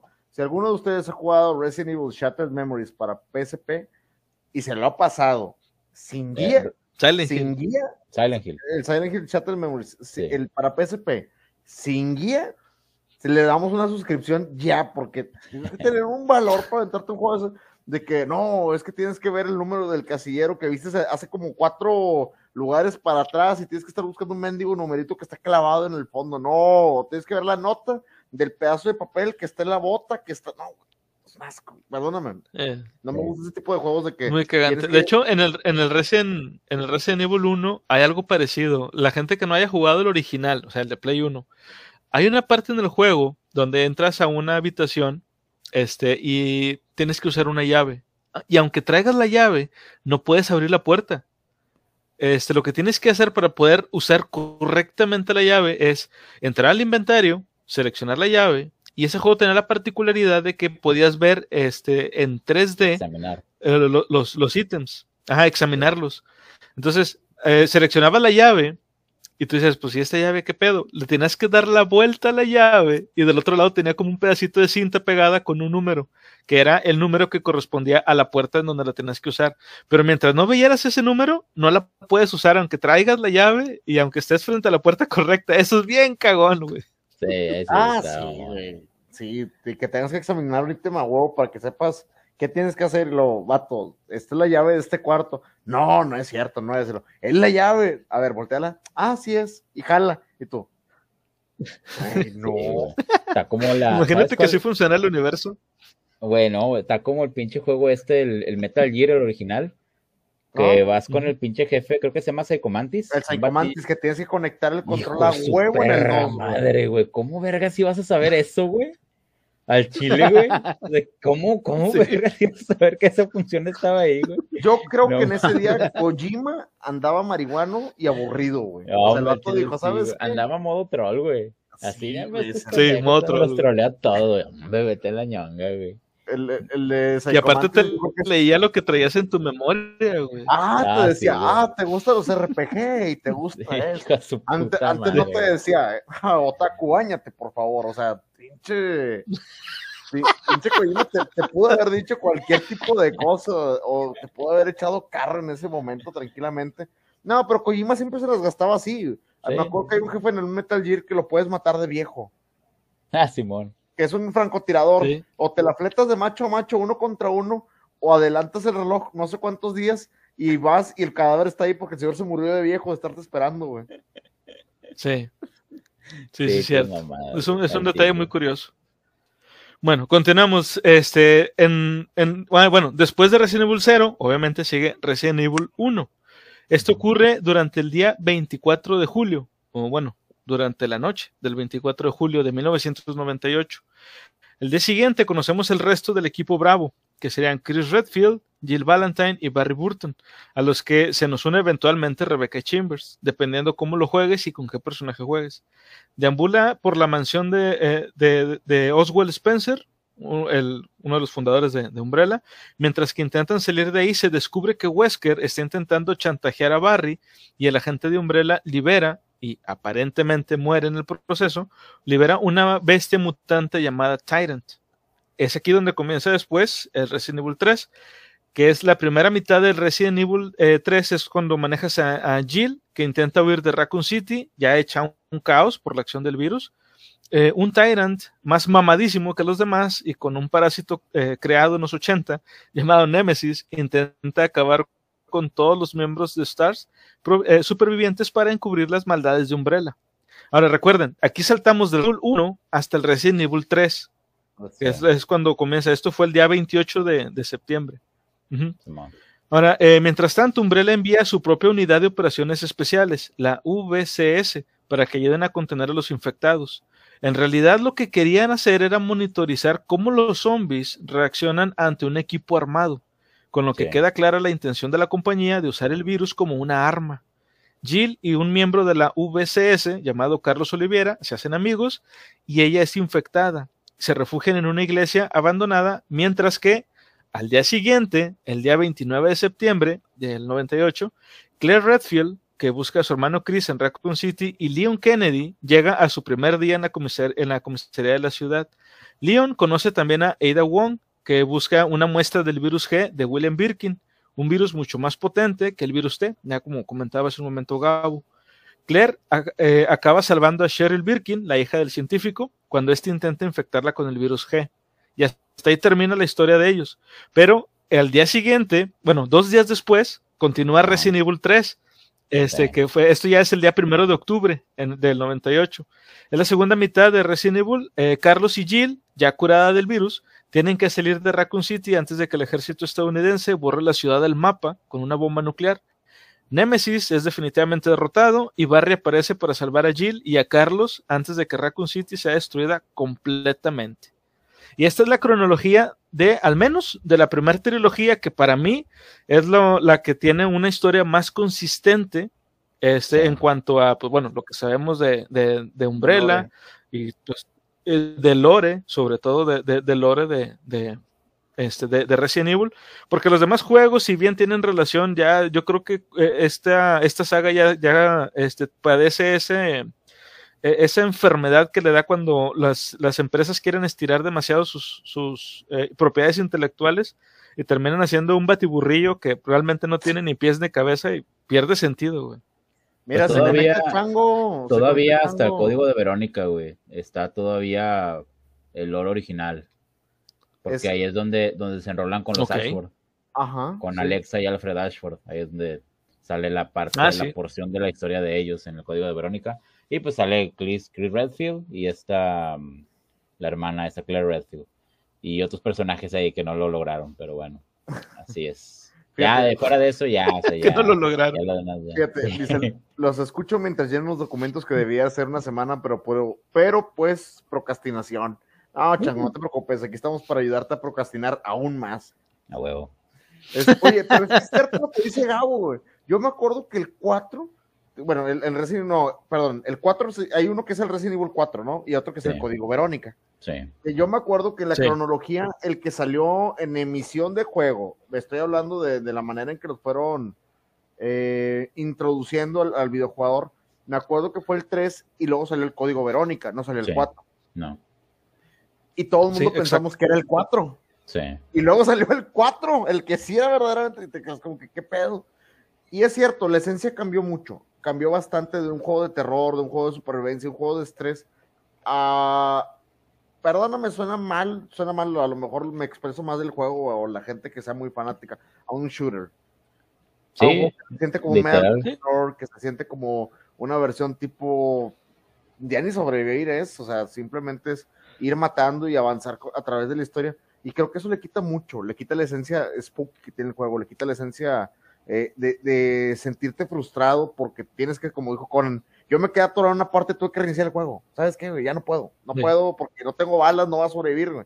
Y eso te estresa y como que le da más valor a lo que estás jugando. En lugar de que, no, ahorita me voy a encontrar 50 balas y los vuelos de una escopeta y me cago de la escopeta y te agarra la pistola. Y si no, tengo hierbas infinitas. Yo creo que eso como que le quita mucho la esencia al juego en sí. No a la historia, al juego. Sí, es que en realidad, Capcom nunca quiso, nunca quiso replicar, o sea, quiso de alguna manera evolucionar el juego y pues obviamente era, era, era de cincho que lo iban a hacer, porque en esos tiempos ya se estaba poniendo de moda ese tipo de juegos, o sea, ya el survival ya estaba siendo muy choteado, güey. Como les fue un boom bien chido, empezaron a salir otros juegos, como por ejemplo, pues Silent Hill, porque la neta creo que, si mal no recuerdo, salieron a la par, pero después hubo otros juegos como el de Alone in the Dark, los Parasite Parasite 2 salió Clock Tower, eh, salieron los Dino Crisis 1 y 2, entonces ya se estaba haciendo como que mucho ese, ese estilo de juego muy, muy común, entonces quiso evolucionar Capcom. Para mí, la neta, pues no, no, no evolucionó de una mala manera para mí, simplemente es que ya no era lo mismo. Y a lo mejor si te, si te quedabas como que, ah, pues me hubiera gustado que hubiera sido como los anteriores, ¿no? Pero yo sí me acostumbré bastante rápido, la neta, no tuve ningún pedo con, con la transición que hubo de, uno, de una cepa de juegos a la otra, este, porque de hecho yo ya veía, yo ya veía desde antes, porque hubo más juegos que todavía también eran muy diferentes, por ejemplo, para Game Boy Color salió un, un Resident Evil Gaiden, que era un, ah, una manera muy, muy distinta de jugarlo, este, la historia no sé muy bien cómo está el pedo, creo que no tiene mucha historia de trasfondo, pero pues sí salen dos personajes muy importantes que viene siendo Leon Kennedy y este Barry Burton, que era todos se desentrenaban en un barco. Es lo que te iba a decir. De hecho, ese juego se desarrolla en uno de los tantos barcos que hemos visto que Umbrella tenía, que eran los barcos que usaban para los, los turistas. Simón, correcto. Y sí, o sea, lo jugué como que a la mames, o sea, pues para hacer una consola de manos, güey, bastante primitiva, por así decirlo, a, comparación de ahorita, pues sí, güey. También, por ejemplo, jugué unos que salieron que se llamaban Gun Survivor, Resident ah, Gun Survivor, y ese pues era para poder darle una opción a las personas que les gustaba tener el, el, el Hyper Blaster, vaya que era un periférico que había salido para PlayStation y podías jugar con Survivor. Obviamente ese, ese periférico era raro que lo vieras aquí en México, bastante raro, y había de otras, de, otras marcas. ¿Sabes cuál me eh, encantaba de ese tipo? The House of the Dead. The House of the Dead, güey. buenísimo, güey. Estaba muy chido. Ese tipo de juegos de, de, disparos de zombie de horda, pero con la cercanía de tienes que eliminar en un orden para que no se te arrimen. Me encantaba el tipo House of the Dead en Sí. ese momento, ¿eh?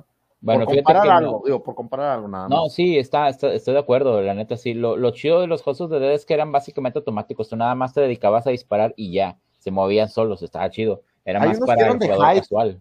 ¿No te acuerdas unos que tú, aparte de disparar, tú Time, que Crisis, Time esconderte? Crisis. Que tenías que tenías debajo de la barra, te puedes esconder cuando era necesario, por así decirlo. Sí, eran los, se llamaban, se Sí. llaman Time Crisis, esos. Que era en el arcade, o sea, tú ibas a jugar las chips y el arcade era de que tenían un pedal abajo y la fusca. Pisabas el pedal y se escondía, recargaba, soltabas el pedal y otra vez a disparar. Es- esa era la mecánica de los Time Crisis. Este, el Ghost Survivor estaba, era eso, pero sí tenías que moverte, o sea, tú tenías que mover con el, eh, es- yo, yo llegué a tener una pistola de esas y sí tenía como que un joystick para poder moverte y ya nada más alzabas la pistola para empezar a disparar y te puedes mover mientras disparabas. Estaba, Había- estaba difícil, pero estaba bueno. Había un juego de en, ese- en esa Sí. época, justamente el Play 1 de Star Wars, cuando todavía existía LucasArts en aquellos tiempos, o sea, que era Lucasfilms, LucasArts y todo eso, que era de muy similar, que era de ir matando troopers. Tú te movías tantito y lo llegabas a la escena, pa, pa, pa, pa, disparos, balacera, te Sí. escondías y continuabas con la misma. Entonces, Mm. te das una idea más o menos del tipo de juego, como que era lo que pululaba en ese momento para hacer algo diferente. Pero tú sentías la esencia de Resident Evil en sí en ellos, o sea, tú sentías que era un Resident Evil. No, o sea, a lo que conocías no, pero yo ya, yo ya estaba, yo estaba con el set mind de que iba a ser algo diferente, güey, porque, porque pues sí, o sea, hasta cierto punto tenía que evolucionar y tenía que cambiarlo, la neta. Sí, sí, estoy Es de que acuerdo. o sea, también algo no- que- no- sí, Ah, algo que no, no, han, no, no han mencionado, digo, pensé que a lo mejor le iban a comentar, es que se supone que Capcom cuando hizo este el, el de Código Verónica no iba a ser una secuela directa de Resident Evil, sino que se supone que era un spin-off, donde ella, o sea, Claire, era, iba a ser el personaje principal. Sí, tiene que ver con Resident Evil porque se desarrolla en el mismo universo, pero no iba a tener una relación directa con la historia principal. Eh, a lo mejor algunos de ustedes no recuerdan este, que hubo un juego que se llamaba eh, Resident Evil Survivor, donde ese también fue un spin-off del, del Resident Evil, con un personaje que hasta la fecha nadie recuerda, no me acuerdo yo ni cómo se llamaba, sé que el jefe o el malo del juego se llamaba Vincent, es lo único que recuerdo. Y lo, la forma en que ese juego se conectaba con Resident Evil era que el personaje que tú controlas era amigo de Leon. Y eso era todo pero todo el juego se desarrollaba en una isla. Este, igual era una ciudad y todo, pero había unas instalaciones de, de Umbrella ahí medio raras. Eh, todo el juego era un- una especie de shooter, como los que acaban de comentar ahorita, como House of the Dead. O sea, Ah, era, o sea, pero tú te movías, sí, tú te movías como de- si fuera un de Resident. Evil, pero Sí. era en primera persona. Y, y la verdad es que ese- el juego estaba bien pata porque se supone que te daba opciones. Llegabas a un punto en donde podías elegir tres caminos, uno de tres caminos, pero no importaba qué camino eligieras, el final siempre era exactamente el mismo. Sí. Entonces no estaba tan chido. Sí, sí, era un juego más. chido Era, un juego que tenía, era un juego que tenía el nombre Resident Evil y pues lo ibas a querer jugar a ver qué pedo. Pero sí, o sea, yo me llevé también una sorpresa de que Sí. no tenía nada de historia, simplemente era un, un personaje que de hecho, si mal no recuerdo en la historia del juego, eh, llegaba por helicóptero, se estrellaba y quedaba con amnesia, una madre así, y tenía que sobrevivir Sí. por toda Sí, esa isla. Pero fuera de eso, no, no era nada memorable, la verdad. Creo que sí lo llegué a terminar, este, pero no había nada memorable que tú dijeras, ah, pues todo con madre. Fue como que un direct- dif- directamente un spin-off para, para probar ese tipo de, de jugabilidad, yo creo. Fue como un experimento para mí, la neta. Sí, pero te- ahí te das cuenta Sí. y volvemos a lo que estábamos diciendo. Cuando tú ya eres una franquicia con un renombre o tienes una, un logo que la gente sea identificable o que tú seas la cara de una empresa y tiendes a hacer estas cosas, yo creo que la fanbase te empieza a criticar y se empiezan a ir. O sea, se empiezan a ir y a, y a comentar, comentar. Y los últimos juegos, pues ya los tuvieron que acoplar un poquito más porque la fanbase había cambiado. O sea, entiendo que la fórmula de Survival ya no iba a funcionar, pero puedes haber hecho muchas otras cosas, muchas, muchas otras cosas, en lugar de ir, de ir cambiándote a un shooter, por así decirlo. Ya. Sí, sí, de hecho, ¿y cuántos juegos no hay ahorita de- donde salen zombies que no necesariamente sean de puros disparos y que pues siguen siendo buenos, o sea, este, que siguen siendo de terror, que a fin de cuentas pues esa era la, era la premisa de, de Resident Evil en realidad. este, era, era que, que eran juegos que, que, te asustaba la atmósfera. Oye, pero, pero bueno, cerrando. Se arriesgó mucho, Ajá. ¿no? Se arriesgó mucho con lo de los cultos y con lo de los. O sea, cuando empezó a meter como que más, más allá de, de Umbrella Corp, por así decirlo, ¿fue arriesgado? ¿Fue cierto? ¿Fue, fue un acierto, mejor dicho? ¿En qué? ¿En lo de las plagas parte? y eso? Sí. Ah, ok. Pues no, no lo había arriesgado, o sea, pues era, era como que una contraparte de, de, la ciencia, que a fin de cuentas sigue siendo ciencia. O sea, si jugabas el Resident Evil 4, era lo mismo. De hecho, era una, una rama de, de Umbrella europea que estaba investigando las plagas. Era una de las, por eso te pregunté cuando estabas con, comentando lo de que ya querían en Europa, la, la rama de Umbrella de Europa estaba investigando para poder controlar la muerte cerebral de, de, lo, de, la, de, los infectados. Entonces, las plagas también iba a servir como para eso, pero sí empezaron a meter, eh, digamos, las, los locales, vaya, empezaron a meter este culto al respecto, pero, pero, originalmente comenzó como una investigación científica de parte de Umbrella para ver de qué manera podían controlar. Entonces ahí era una, era, de hecho era un control más, más este, mejor, porque era un control de hipnosis colectiva si tú, si tú estabas infectado con las plagas, tú te conectabas automáticamente por red a los demás que estaban, estaban con la misma plaga. Entonces, básicamente era un, un solo ser, era como una unidad, vaya. Entonces, pero eso ya era más un mente parásito. Es Mente correcto. colmena, ándale. Una mente mente colmena. colmena, no es colectivo, mente colmena. Eh, básicamente, pero ahí ya no era un virus, ahí ya no se trataba de virus, simple y sencillamente era un parásito que, que no te, zombific te zombificaba en sí, porque, pues sí, o sea, dejabas de ser tú simplemente, pero ya te conectabas con, un, con una mente colectiva. Eh, y de hecho, en el 5 mezclan el virus original o el virus G que estaba, lo mezclan con las plagas. Y es donde se crea la nueva cepa que es el uroboros. Mm.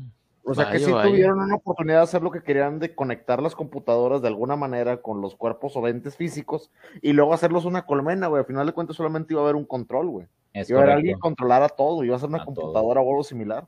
Sí. Y lo, Sí. lo descubrieron con un parásito prehistórico, güey, que descubrieron abajo de, de España. Dice aquí, Ok. adivinen quién llegó. Algo me dice que llegué tarde un programón y estoy aquí con mi esposa escuchándolos. Antonio, Y sí, llegaste tardísimo, viejo. No andamos ya concluyendo Sí, aquí que, que Spencer era un hijo. Bueno, es, es otro tema. Ahí regresa un tantito y sí. Ya, le- ya lo ves. Bueno, Muy ahorita digo nada más para responderle también a, ahorita al tío, al tío Murphy lo que dijo de, de que si fue arriesgado o no. Depende de qué punto de vista lo quieras ver. Porque, por ejemplo, si lo quieres ver desde el punto de vista de Lore, para mí sí fue arriesgado meter ese tipo de cosas porque ya como que se estaban saliendo mucho de la historia. A mí, de hecho, francamente no me gustan los demás juegos por, eh, la, o sea, la historia que les metieron. Ahorita pues ya Gabo nos empieza a explicar un poco más de cómo es que se fueron vinculando, pero eh, yo en lo personal no me gustó. Los juegos como juegos están con ganas, están muy chidos, son Ah, muy divertidos y pues obviamente pues tienen buen- buena jugabilidad, aunque haya gente que vaya, te vaya a decir que no, es que ya no es lo mismo, por esto y por lo otro. Estoy de acuerdo, pero yo por la historia, no por la Sí. jugabilidad, porque pues obviamente tienen que mejorar, no vas a seguir ma- manejando un personaje como un tanque, como era Mm. originalmente los primeros tres Resident Evil, porque pues ya la- la- las, este, las, ¿cómo se dice? Los aparatos y la tecnología ya daba pa para otras cosas. Por eso optaron por lo de la vista en tercera persona, que ves al personaje pero desde atrás y pues cu- cuando apunta y eso, como son los juegos actualmente. Lo que sí no me gustó a mí que hicieran fueron los remakes, pero que le cambiaran tanto la historia, porque los remakes que metieron fueron agregando cosas este, que originalmente no estaban. Por ejemplo, en el remake del Resident Evil 1 sale, este, sale la, la, la Alexia, Alexa, perdón, que es la hija de, de Spencer. Eh, y eh, perdón, sí, sí, de Spencer. Y este, y ese Mm, no, personaje Ashford. originalmente no. Ah, sí, perdóname, de Ashford. Y, No. y ese personaje originalmente no salía en Resident Evil 1. Sin embargo, en el remake lo metieron y de hecho peleas contra ese personaje. Entonces, este es un poco extraño. Y luego también en los libros, porque hay muchos libros también de Resident Evil, este, hay uno que se llama este, Resident Evil Chronicles, un libro que se llama así, son dos, son dos partes, es el lado A y el lado B, así se llaman. Y en el lado A sí te mencionan a, Alexia y, y, por qué se enfrentan con ella y todo. Y es un poco confuso si lees, por ejemplo, los libros originales de Resident Evil, cuando lees el 1, o juegas el primero y luego ves lo que viene ahí sobre Alexia y te quedas, ¿qué, pedo? O sea, este personaje, ¿dónde lo metieron o por qué? O sea, ya meterse tanto con el canon, ya meterse tanto con el canon sí llega a ser desastroso en ocasiones. En, ocasiones, es correcto. A lo mejor ya en, un futuro, o sea, hablamos ya de la época actual, hubiera sido interesante meterlos como DLCs en algún momento, que tú te pases el juego, te vente la versión 1, y era más que tener un DLC, ¿sabes qué? Aquí está la continuación, está el pre, o está, ah, Boy nos manda saludos, saludos, saludos, mm. bienvenido Eddie. Este, es, es lo que trae, unos, tres whiskies encima. Tres whiskies encima, de ley. Entonces, yo, yo te digo que la verdad, estaría interesante meterlo como DLC, pero volverlo a hacerlo canon y hacerlo en parte de un remake, se siente incómodo porque no te esperas eso del juego se siente incómodo, es eso, es la palabra nada más, es incomodidad. Es que digo, tampoco no, está mal, pero primero dile a la banda, ¿no? O sea, oye, es que vamos a sacar estos remakes y pues ya notaron que hay cosas que no habían los originales en la historia, pues sí la estamos modificando. Es lo mismo que hacen Marvel, DC, güey, con los multiversos, güey. O sea, posiblemente esos remakes estamos hablando de un multiverso diferente al original, güey. Porque sí hay bastantes cambios, y no nada más en el 1, güey, también en la historia del 2, la historia del 3 hay ciertos cambios, no muchos y no muy marcadotes, pero sí hay ciertos cambios que, que en los originales no había. Este, pero sí, o sea, básicamente, para mí yo sí los considero así. Los remakes los estoy considerando como si fueran un multiverso totalmente aparte, donde hubo diferentes, como un eh, What If de Marvel ahorita, hoy en día, güey, donde hubo diferentes eh, elecciones en cierto momento que cambian algunos detalles en la historia y ya está ahí. Sí, de hecho. Bueno, este, como decía, pues ya para ir cerrando, eh, les comento, pues esta fue la historia de Resident Evil, o al menos de su primera trilogía, que abarca la historia de Umbrella y todos los eventos que llevaron, pues finalmente a la, a la destrucción de, de Raccoon City, que yo creo que hasta la fecha es de lo poco que sigue siendo canon, o sea, que destruyeron la ciudad porque en los, en los, juegos, este, en el 7 y en el 6 aparece eso. Si no mal recuerdo, salen unos recortes de periódico, este, en donde hablan de esto de, de la destrucción de Umbrella y los juicios, perdón, de la destrucción de, de Raccoon City y los juicios que se hicieron a la empresa de Umbrella al, al respecto de esto. Sí. Este, y, y, bueno, pues a ustedes, ¿qué les pareció la historia de Resident Evil? Esto que conlleva, lo que les decía, lo de Umbrella y la ciudad pues excelente, o sea, para mí fue una de las historias más este, elaboradas en sus momentos, la neta.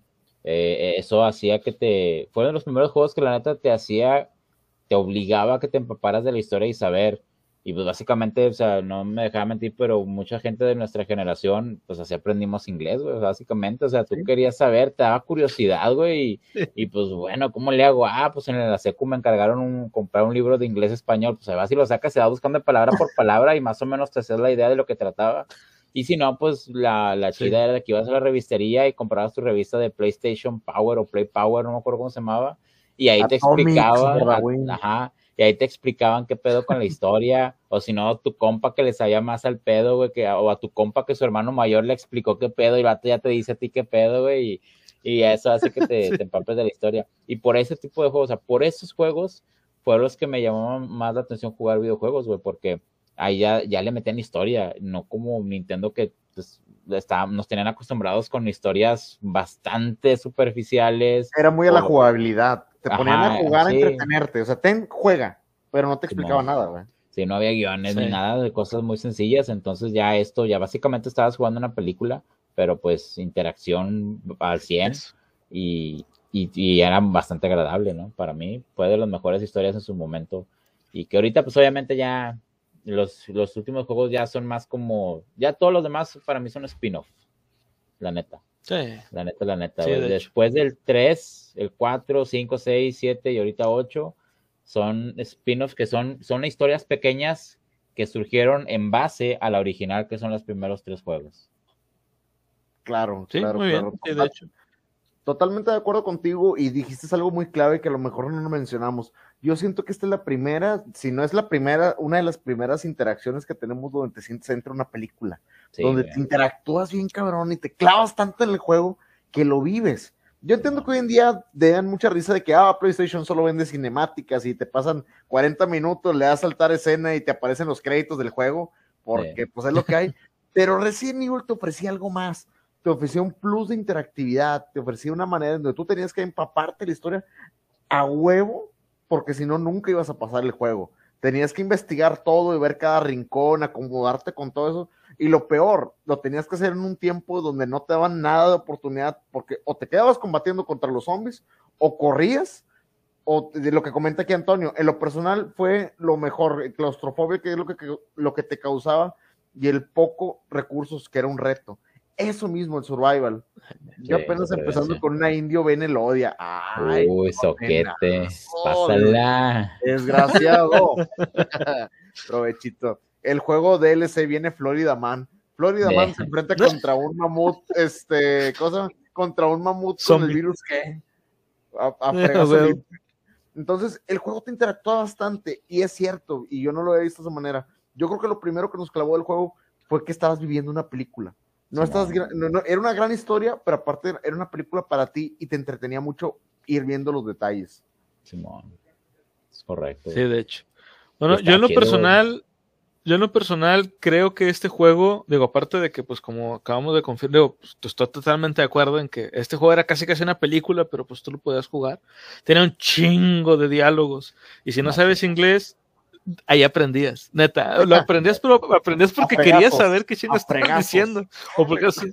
Sí, O, o ya mínimo. no lo este, que y clásico de que tenías un primo que, Simón. O aprendías a huevo no tanto porque, a lo mejor no tanto porque querías saber qué pedo, sino porque no podías pasar, porque no sabías qué hacer, güey. O sea, te decían qué hacer y cómo hacerlo, pero no tenías ni, idea de qué, pues, qué, qué dice, güey, es inglés, güey, no sé qué pedo. Entonces, güey. tenías que aprender y a eso ya te obligaba, o sea, al aprender es el poco inglés que aprendías para poder pasar esa parte, como que era te facilitaba el comprender los diálogos después. ¿Alguna vez tuvieron la desgracia de jugar el 1, el 2 o el 3 en español o castellano? Digo desgracia no. por el doblaje. Yo supe El que existían, pero hasta hace poco. Y yo nunca los jugué, ni subtitulados ni doblados. No sé si, si había Doblados con nunca doblaje. hubo que yo sepa. Doblados No, nunca, doblaje subtitulados sí. Pero hay versiones en castellano. Hay, lo que se llama fan dub.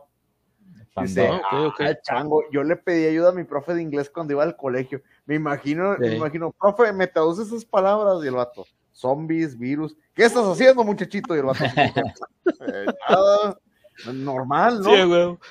Ya sé, güey, güey. Pero te decía, yo, que clásico que tienes un primo, güey, que sabe más inglés porque, pues, no sé, está estudiando o va más avanzado que tú o algo así, O y le pides el que te. O lo deportaron en algunos casos. este, y digo, saben más y te, te hacen el paro con, con, con eso.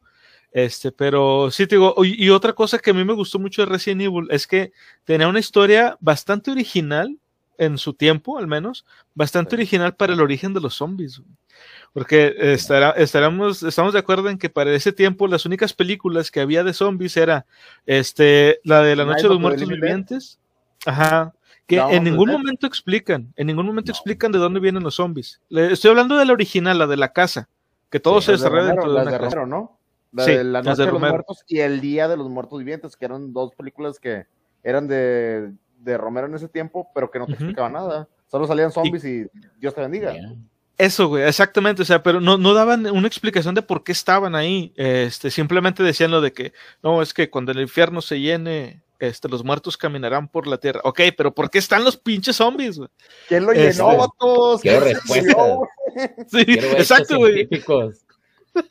Güey, está, bien chida esa frase. Está bien chida esa frase para hacerle un meme para la raza. No somos gordofóbicos, pero para hacerle de que cuando se muere tu compa el gordo y luego cuando se llena el infierno, los muertos. Alonso. Sí, a huevo. Estaría No te digo, es- es- estaba esa película y una que era más tirando la comedia, que era este el regreso de los muertos vivientes. Ah, sí. Sin embargo, en esa película sí dan una medio una explicación en la que al principio de la película, un, en, un, en un vertedero, hay un tanque este, que tiene, por alguna razón, tiene como un vidrio y se ve que hay un cadáver adentro, güey. Pero por la forma en que maltratan ese, ese contenedor, se sale un gas. Y ese gas va a dar a donde está un panteón y eso es lo que revive a los muertos. Entonces, este, pero igual, o sea, no te dicen de dónde vino el tanque o qué pedo con ese, ese tanque. es de un libro de Errol Stein, ¿no? No, no, no, es una película que se llama El regreso de los muertos vivientes. No, pero en, Este- un, libro de, en un libro de Errol Stein que tuvimos la oportunidad de, de revisar el Monster Mash pasado, una de las versiones no eran zombies, eran criaturas y también venían de un tanque de gas, ¿no te acuerdas? De una pipa de gas que se había roto.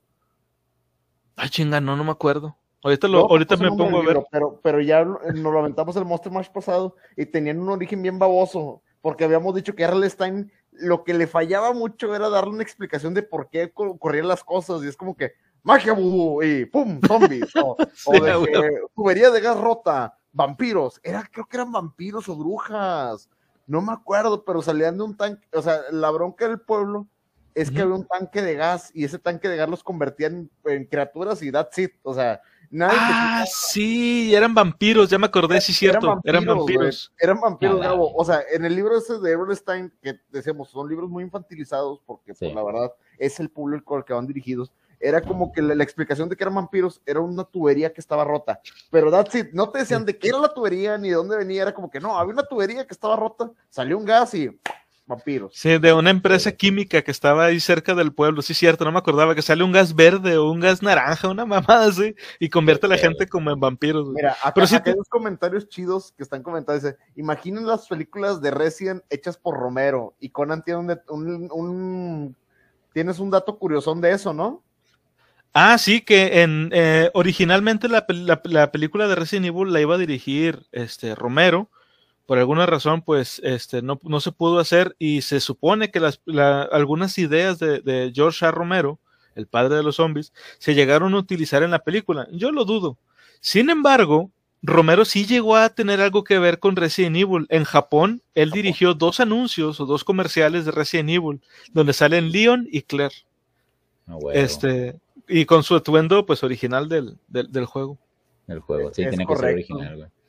Es Dice, correcto. Es de otra cuestión, pero tiene sentido con lo de los gorditos. Ah, porque nos comenta, nos comentaba ahí, ¿quién, quién fue el que lo puso? Ah, Bistec dice, regla número uno, cardio. Pero ese me recuerda Sí. mucho a los tipos de Soy Leyenda. Ya es que Ah. te decían que tenías que estar acá en el fitness. El de Zombieland. Zombieland. ¿También? Eh, de sale- supervivencia zombie, ¿no?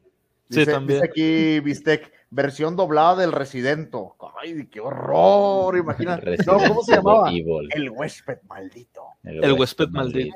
No tiene absolutamente nada que ver ni con la trama ni con el título original, pero In- incluso Resident Evil no era el original, güey. Debió haber sido Biohazard. Biohazard, Ujú. pero pues por la banda esa de, de Biohazard es que no se podía traducir tal Ima- cual. ima- imagínate el nombre de la ciudad de que estamos situados en la ciudad Mapache. O no, mamá, así. O sea, que lo En las montañas. Arcalay.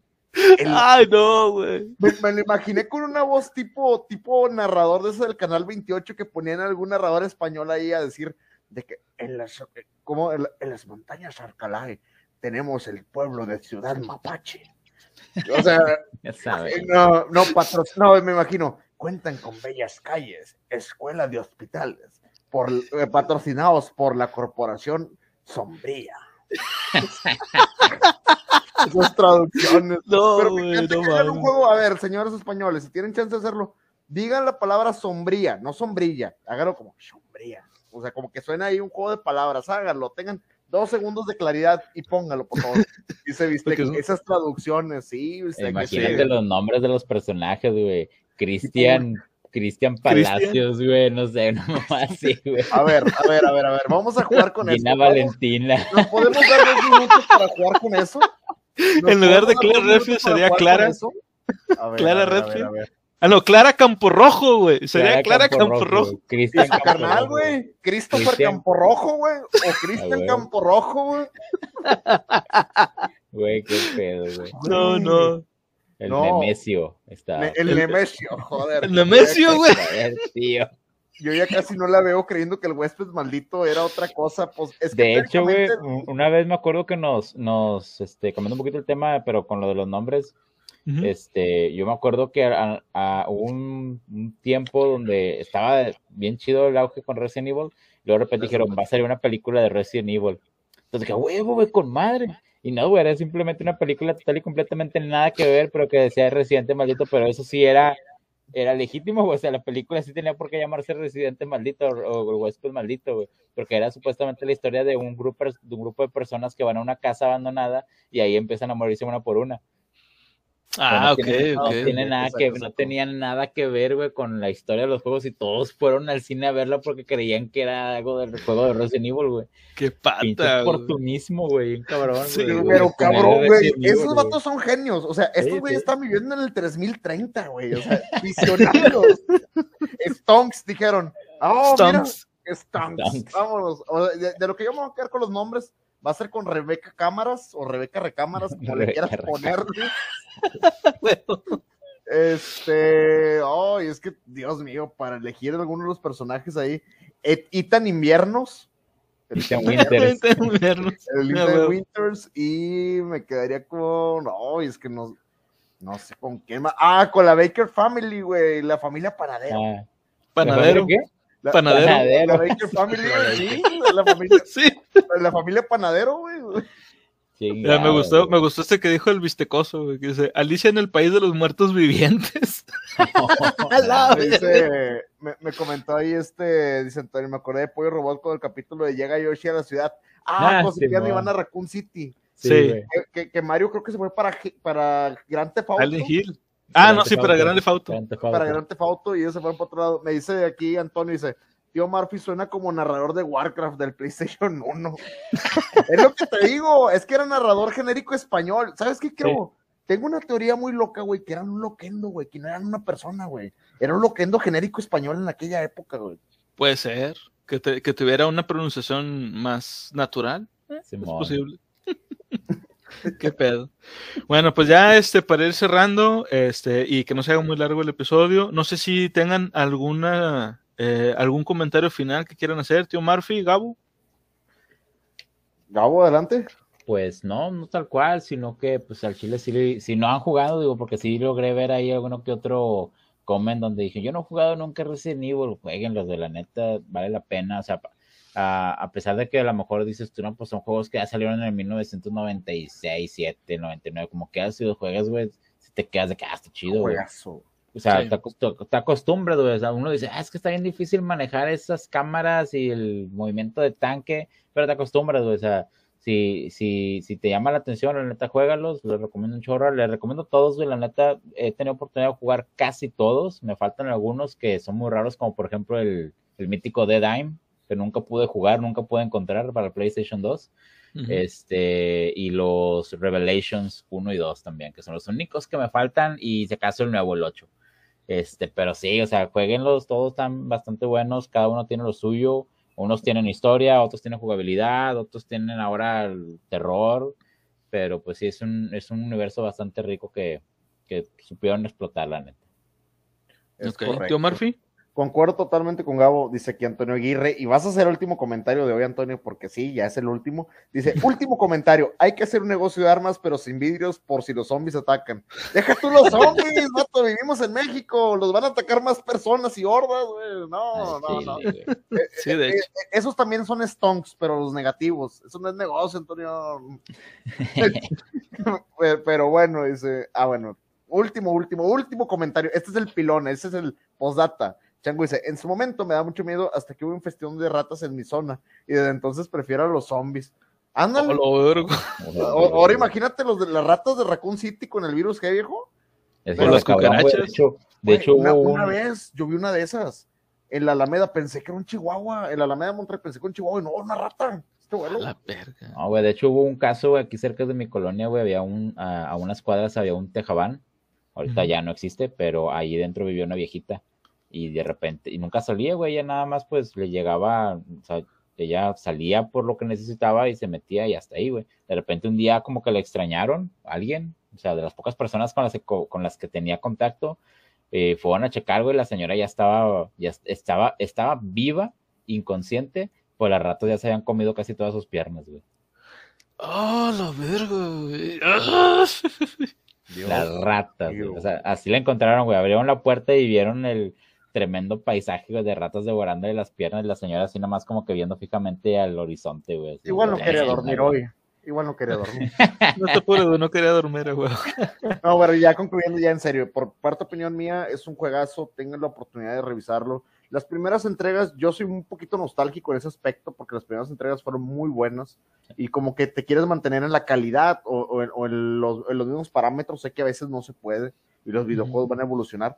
Dele una revisión, ahorita puedes bajarlo, yo creo que los juegos con más de 15 años, que no haya algún remaster, remake o tal cual, los puedas bajar en tu celular y jugarlos, juégalos, date una gran oportunidad, chécalos. Capcom es una gran empresa y aquí vemos por qué tenía esos fundamentos y esas bases en su momento. No hablamos de dinero, no hablamos de dinero, estos juegos están hechos con muchísimo amor. Revisen las primeras versiones y si luego quieren ver un código Verónica o quieren ver algo más, denle una chance también a Gabo. Gabo hace muchos juegos de este tipo, Silent Hill, Resident Evil, yo siento que le va a dar la espinita y se va a querer aventar una saga y se los va a aventar en calor. Entonces, si no lo han jugado, jueguelos. Y si no, busquen, busquen a alguien que sea un máster y que les dé esa sensación y disfrútenlo. La verdad, no, vale.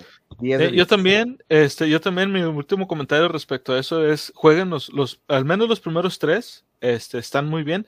El primero envejeció mal, seamos francos, pero sigue siendo disfrutable. Este, aunque tenga por ahí, nada más no le prestes mucha atención al, al, trabajo de los actores de, voz, pero en sí el juego, el, juego es bastante disfrutable. El 2, insisto, para mí es el mejor. El 3, obviamente, pues es el que cierra ya esta trilogía, que para mí es la más importante de, de, la saga. Este, y créanme que los van a disfrutar bastante. Y si son fan de los zombies, pues más todavía. Pero bueno, ya con esto nos despedimos. Este, muchas gracias a toda la gente que estuvo con nosotros, que se conectó, que estuvo comentando durante el, directo. Y bueno, pues como les digo en cada episodio, siempre, siempre sigan leyendo. Bye. Bye.